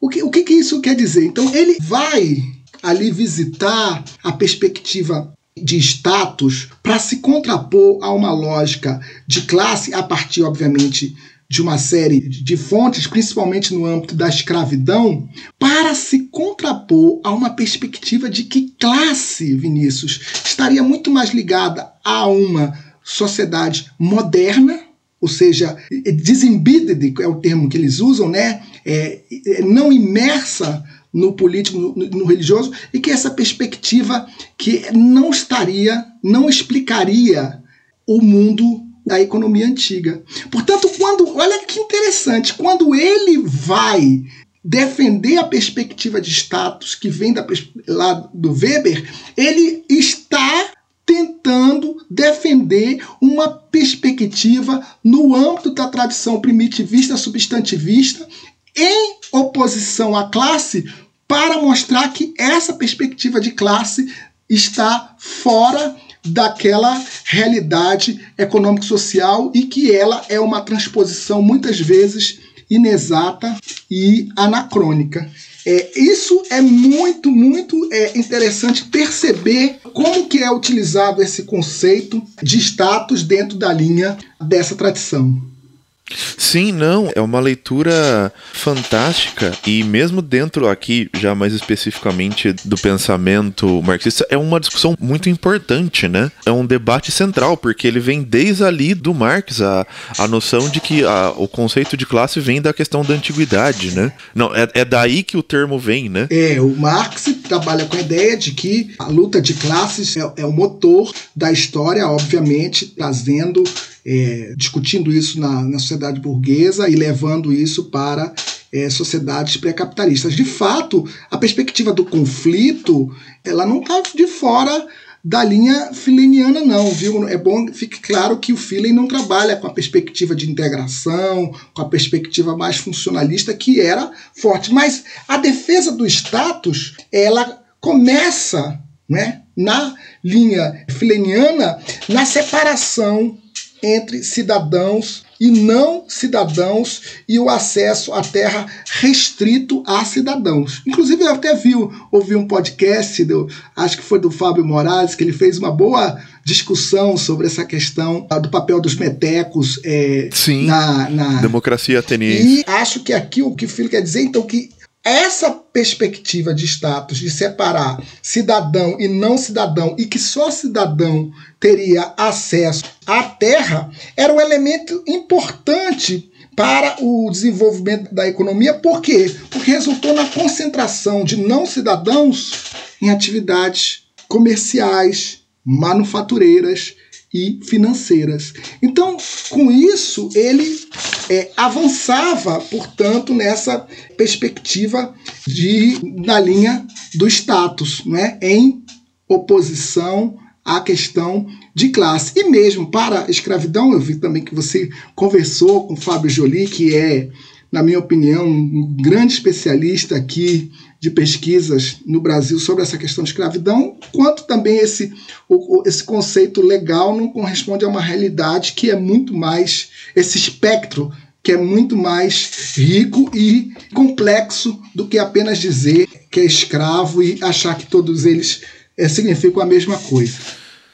Bom, professor, a gente estava conversando e o, eu conversei também isso com o professor Jolie é justamente como essa, essa perspectiva que o, o Finlay tem sobre a, a escravidão antiga ela é um, um elemento novo e como ela é, ela é rica, né? Porque ele consegue enxergar essa questão de que existe um, uma variedade de trabalho escravo, né? E ao mesmo tempo também, isso é muito importante porque ele também consegue trazer esse valor de uma variedade para a própria cidadania romana, no caso romana quando ele está escrevendo, né?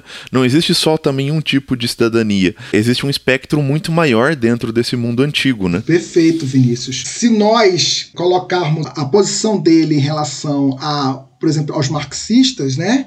Em vez de avaliar Vinícius, a evolução das formas de produção, ele mostrou uma preocupação muito maior em explicar a situação dos escravos dentro das diferentes sociedades do mundo clássico. E ele procurou entender como foi possível separar os escravos dos homens livres. E aí vem aquela frase famosa dele, né? Que é procurar entender graus e variedades da liberdade e não somente graus e variedade da escravidão. O Estatuto Legal do Escravo oculta diferenças sociais e econômicas entre eles como um argumento central do feeling é, em contraposição aos marxistas da época. Daí a gente encontrar nessa categoria escravo por dívida, e lota, escravo-propriedade, a instituição do pecúlio e as diferenças de natureza de trabalho dos escravos. Eu acho que responde bem essa tua preocupação.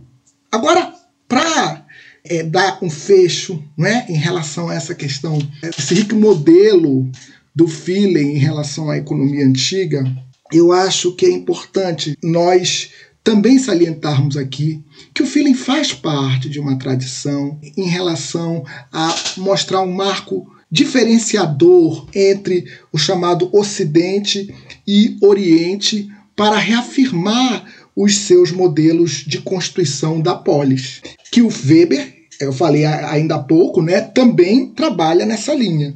É, nos dois modelos, tanto no do Weber quanto no do Philey, Vinícius, há uma procura de reafirmação da liberdade ocidental em relação ao Oriente. Mas é importante destacar uma coisa, Vinícius. Para o Weber, essa liberdade fundamenta-se em um desenvolvimento histórico no qual já se observa os germes de uma racionalidade própria do Ocidente. E em, no feeling é uma luta de todo, entre aspas, aí, né, uma classe, um grupo social e sua vitória com a introdução da escravidão estrangeira, que vai aí abrir caminho. Aí eu estou falando desses camponeses que puderam ir para a guerra e tinham escravos que poderiam trabalhar é, nas suas propriedades e que vai abrir caminho para uma sociedade no qual o sentido de liberdade será fundamental enquanto um alicerce cultural e ideológico, mas tendo a escravidão como característica primordial. Por isso aquela ideia de que a liberdade está diretamente relacionada com a escravidão. Esse elemento eu acho que é importante colocar aqui, porque coloca tanto o Weber como o feeling dentro de uma tradição importante na perspectiva de legitimação de valores, na construção de uma linha histórica do Ocidente diferente do Oriente. Com certeza. É, eu acho muito interessante. Por mais que o, o Finlay ele não projete essa questão do Ocidente e para a antiguidade de uma maneira teleológica, como o Weber faz, né? É, mas ao mesmo tempo, ele coloca que não, é, existe uma diferença, mas isso é resultado de um processo específico dessa sociedade. Né? Exatamente. Né? E aí ele também se encontra nessa longa tradição que vem com Marx, passa por Weber, está presente também em Polanyi, em relação à questão de Ocidente e Oriente, acerca dos mercados, da presença, eh, da ausência total de mercado no Oriente, da presença de uma forma de integração que se não encontra espaço no mercado, mas que já foi muito criticado, mas que encontra os seus germes dentro de um mercado local, principalmente na sociedade grega, o Polanyi, e encontra em Philly como um autor paradigmático, já que esse bloco todo nós trabalhamos com autores paradigmáticos, essa perspectiva da, da liberdade, da democracia e que também está presente na, na perspectiva da economia, que é a escravidão, como aspectos específicos de uma cultura, é, dos germes de uma cultura que seria a cultura ocidental em contraponto ao Oriente. Então, portanto, é, eu acho que a gente conseguiu, Vinícius, nesse longo trajeto aqui, demarcar elementos importantes é, que nascem lá no, é, no debate na Alemanha entre primitivistas e modernistas, passa por Weber na constituição de, dos seus modelos em relação ao Ocidente e ao Oriente, a questão da cidade no Ocidente diferente da cidade no Oriente,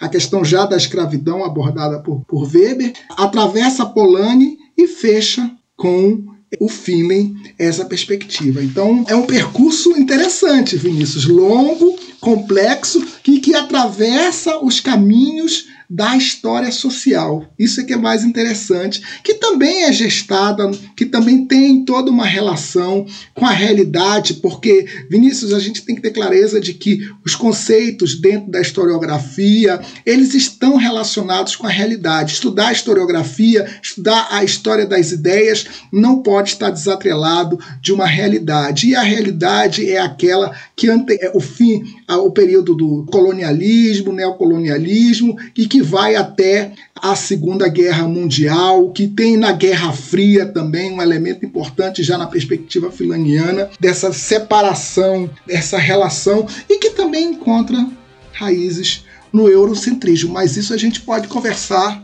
agora um pouco mais à frente.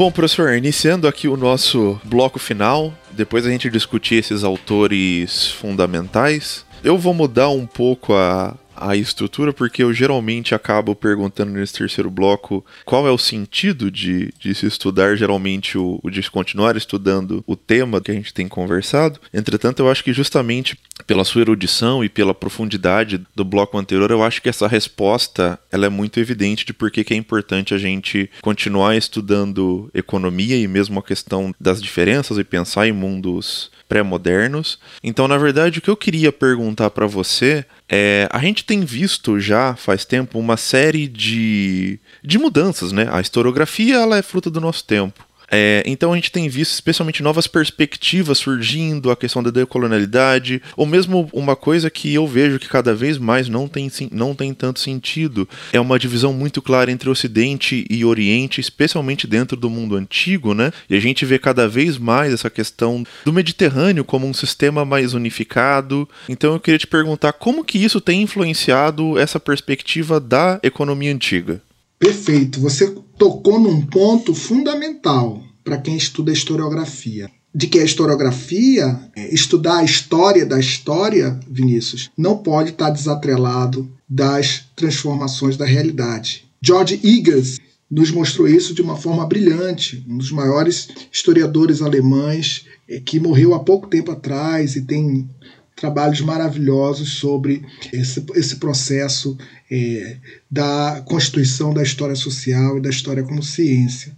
E nesse percurso que nós traçamos até aqui, né, desde o do momento da, dos debates entre primitivistas e modernistas, chegando em Feeling, que é um autor paradigmático da história social, não, não há dúvida de que o debate se dá num primeiro momento com a consolidação dos valores burgueses, depois a gente tem aí o período do colonialismo ali, né, da perspectiva da antropologia funcionalista, aquele velho conceito de sociedades primitivas que hoje a gente já não trabalha mais com isso, chegando em Finley, né, com uma perspectiva que tem um caráter eurocêntrico.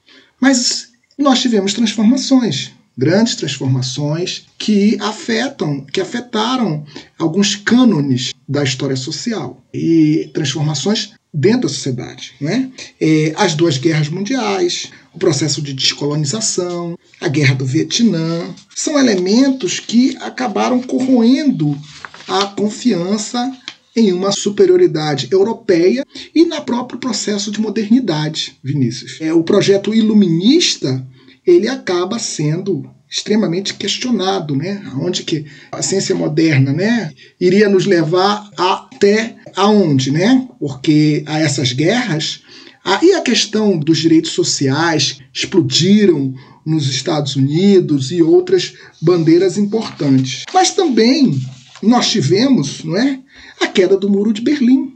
E a queda do Muro de Berlim também é um, um elemento importante e é um marco, inclusive para o Igas, para é, mu algumas mudanças importantes dentro da historiografia, né? dentro da perspectiva das metas narrativas da história social, que vão colocar aí para discussão outros elementos. Né?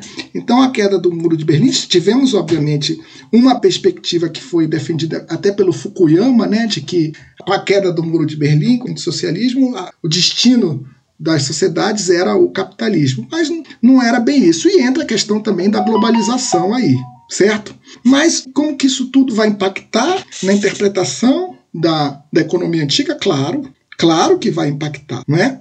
O evolucionismo vai sofrer né? Com, essa, com essas novas perspectivas, nós vamos agora serão questionados alguns mitos, né, do próprio Estado arcaico, né, na perspectiva evolucionista. Os grandes modelos também serão é, questionados. E aí, o que, que vai vir para a tona? Primeiro, uma questão importante é sobre a possibilidade de construção de metas narrativas e de modelos para o mundo antigo dentro dessa nova realidade, onde o eurocentrismo acabou tendo, né, o eurocentrismo e outros centrismos acabam tendo sendo solapados e a perspectiva é muito mais relacionada de uma história, de histórias locais e também numa perspectiva comparativista. E aí eu me reporto ao Ian Morse e ao Menem, que tem uma coletânea importante né, sobre história antiga, que foi desenvolvido lá pelos anos 90, é, de um congresso em Stanford,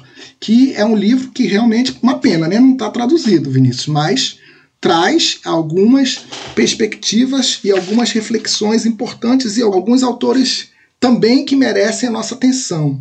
Por exemplo, o Liverani, né, ele que é, um, na minha opinião, o nosso maior assiriólogo que nós temos hoje, ele deixa claro que a queda do Muro de Berlim e talvez a perspectiva de desconstrução dessa separação abrupta entre Ocidente e Oriente, levou alguns autores a interpretarem o antigo, as sociedades do Antigo Oriente Próximo com a presença de mercados, com a presença de uma lógica que está muito próxima das sociedades ocidentais, mas também muito próxima das sociedades modernas. Então, veja que você sai de um tipo de antagonismo que apagava do Oriente a perspectiva, é, como a gente falou mais atrás, a possibilidade de capitalismo, de liberdade, mas também pode cair num, numa outra dificuldade, que é negar, por exemplo, o modelo polaniano para as sociedades do Antigo Oriente Próximo e achar que tanto no Ocidente como no Oriente você tem uma perspectiva de trocas na linha mercadológica. E isso é, não são todos que concordam, muitos ainda defendem a perspectiva de sociedades é, tributárias e sociedades no âmbito do modelo de redistribuição do Polanyi. Então, eu acho que é possível, sim, estabelecer modelos para se entender a economia antiga dentro da realidade e dentro dos caminhos que a historiografia segue mais na atualidade, no século XXI. Agora, não são né, alguns princípios daquela história social, daquela perspectiva, de fato já, já não, se, não podem ser defendidos com tanta força. Acho que a perspectiva de uma construção da economia antiga em numa relação voltada para modelos das ciências sociais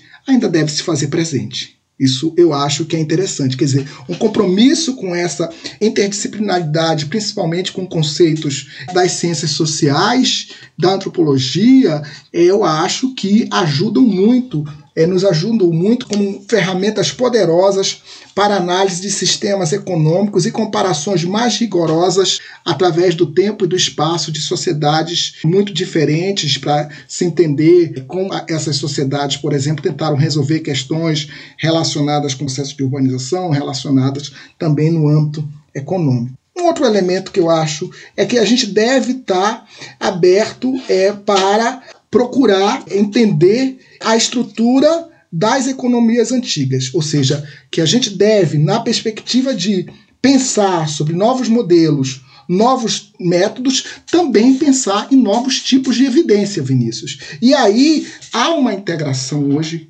hoje não, já há muito tempo, mas que hoje é fundamental entre a arqueologia com a história no âmbito da economia antiga. Ou seja, a arqueologia, em muitos casos, são os únicos dados em muitas sociedades que podem ser quantificados em uma grande escala. E aí, esse processo de quantificação, ele continua sendo, sim, Vinícius, importante para se pensar a história econômica, não é? E eles podem vir exatamente do registro é, é, arqueológico.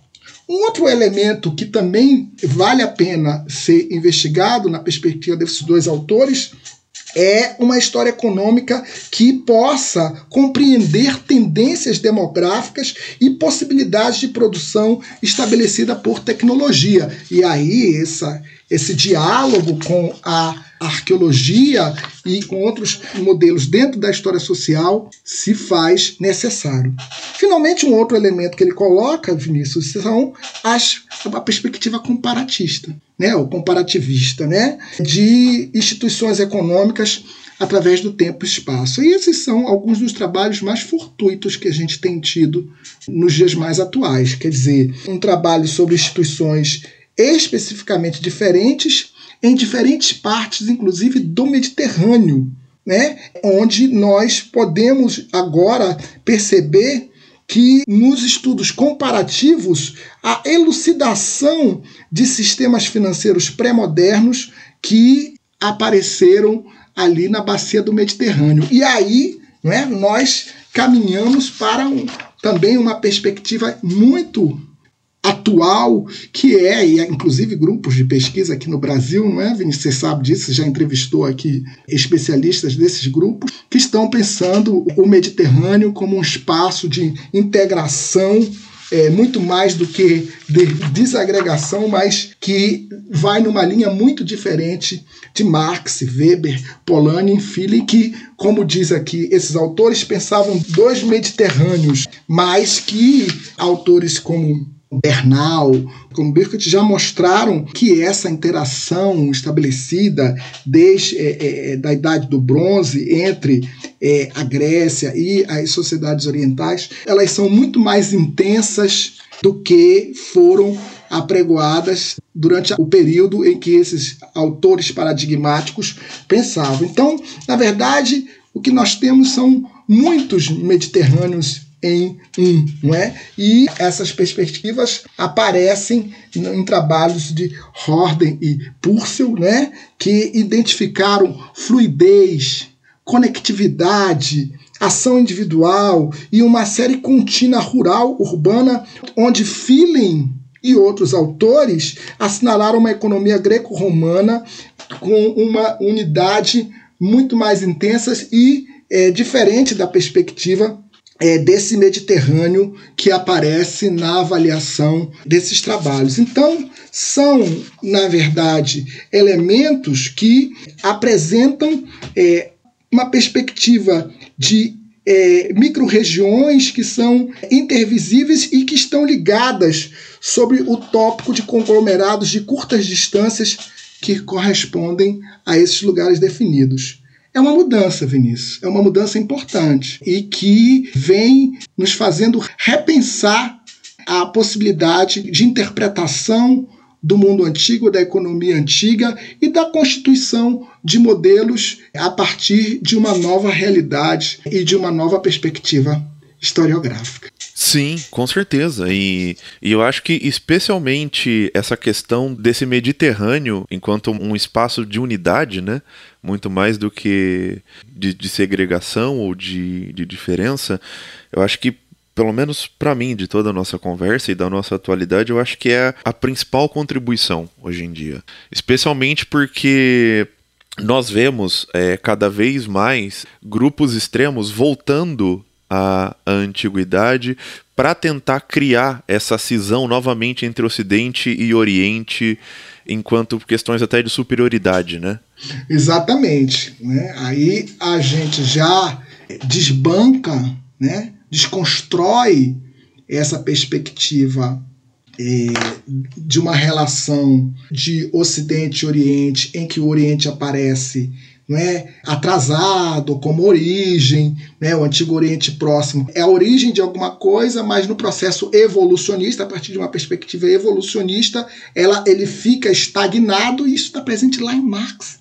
Nós vimos hoje é, estagnado enquanto o Ocidente passa por transformações de natureza política, de natureza ideológica, de natureza também tecnológica, que seria é, ali, não é, um salto, ele seria o embrião de algo, o tal do milagre grego, sem nenhuma articulação. Mas Bernal é, nos mostrou o quanto essa perspectiva está ideologizada. Então, esses teóricos da globalização hoje, desde os finais dos anos 80, mostram que uma forma de análise de pensar o Mediterrâneo passa por, pela perspectiva de pensar que lá foi palco de mudanças tecnológicas que uniu como nunca as pessoas, que revolucionaram as finanças, que reduziram custos de mercadorias em circulação, não é? Tudo parece estar em movimento. Vinícius.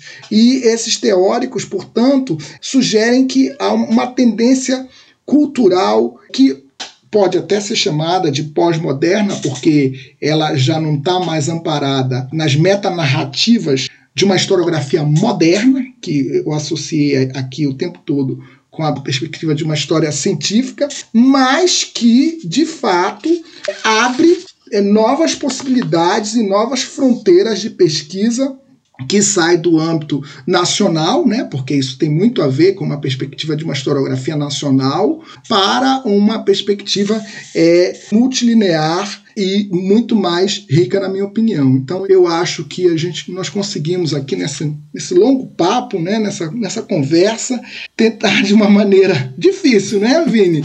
Mas da, da maneira explicitar é, é, para o teu público aí, que é um público que acompanha a história, esse percurso da história econômica que continua aberto, que ainda é fonte de pesquisas muito interessantes. No Brasil, nós temos também caminhos que vão sendo desenvolvidos e que eu acho que ainda guarda uma relevância muito grande para quem gosta de estudar história antiga e para quem gosta também de empreender, de interpretar um pouco mais da economia e sociedade do mundo antigo.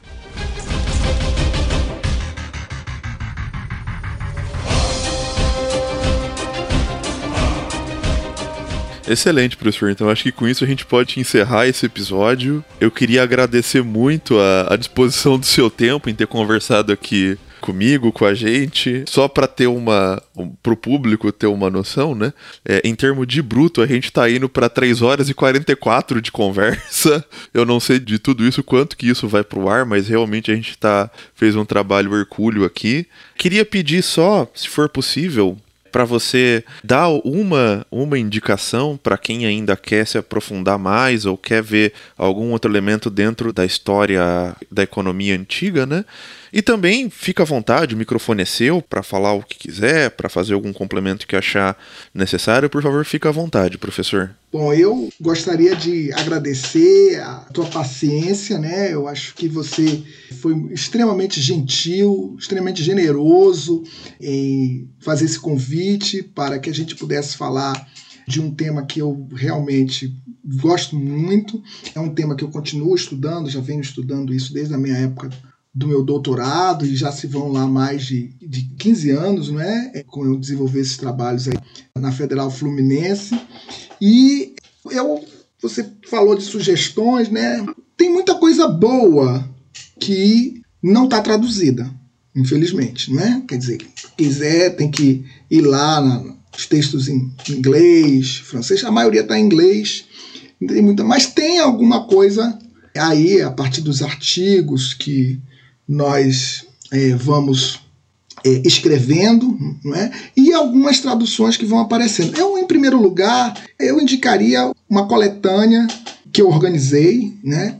já faz algum tempo, mas pela Edições UESB, titulada Economia Antiga, História e Historiografia. É uma coletânea que tem um artigo do Ciro, que eu acho que nós até falamos aqui hoje, um artigo sobre contribuição de Marx e Engels, um artigo meu sobre economia antiga e o nascimento da ciência histórica na Alemanha, um artigo do Fábio Joly, Moses Filho e a escravidão antiga, e um artigo do Marcelo Rede sobre a historiografia econômica da antiga Mesopotâmia, um roteiro de, de leituras. Então são textos muito é, interessantes que vão todos na linha que a gente conversou aqui hoje.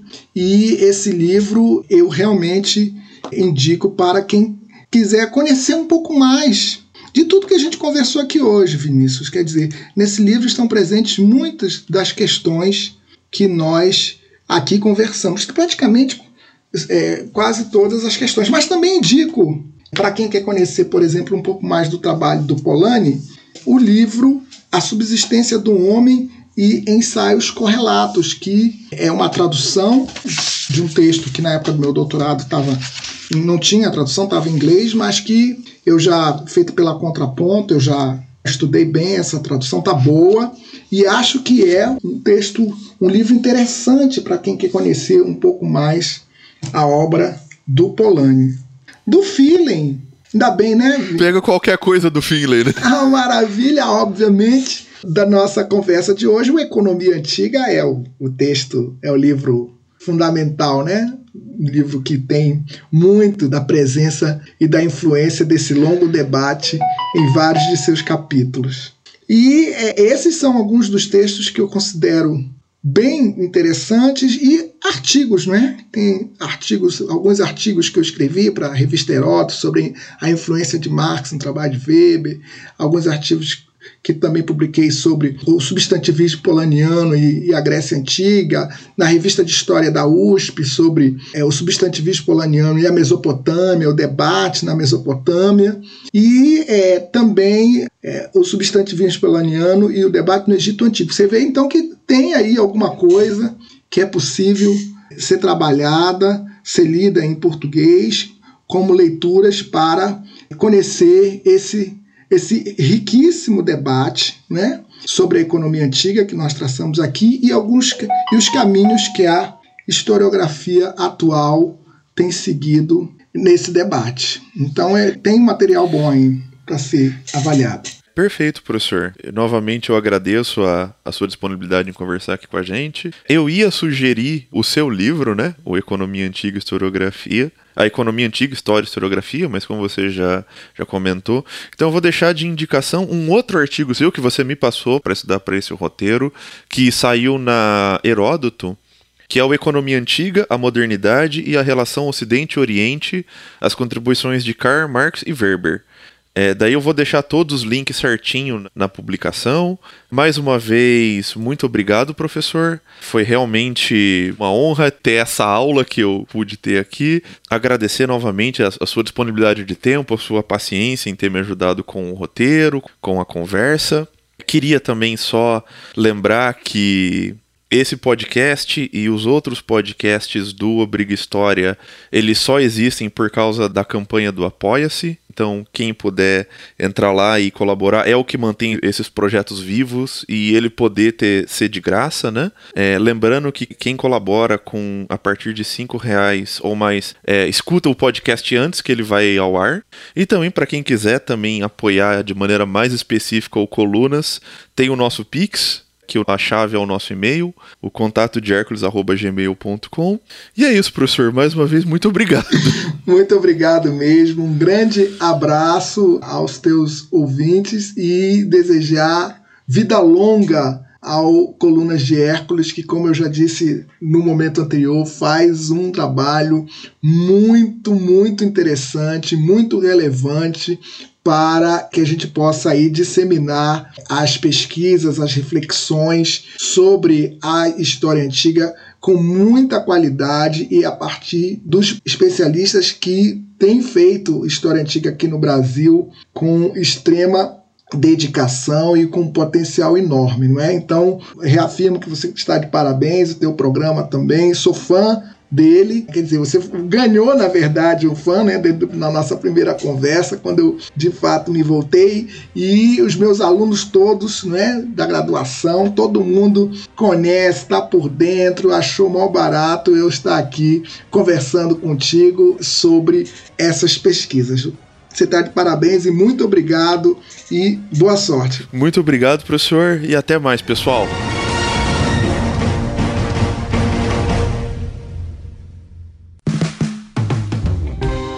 Este podcast foi financiado por nossos colaboradores no Apoia-se. Acesse apoia.se barra e contribua para manter este projeto educacional gratuito no ar.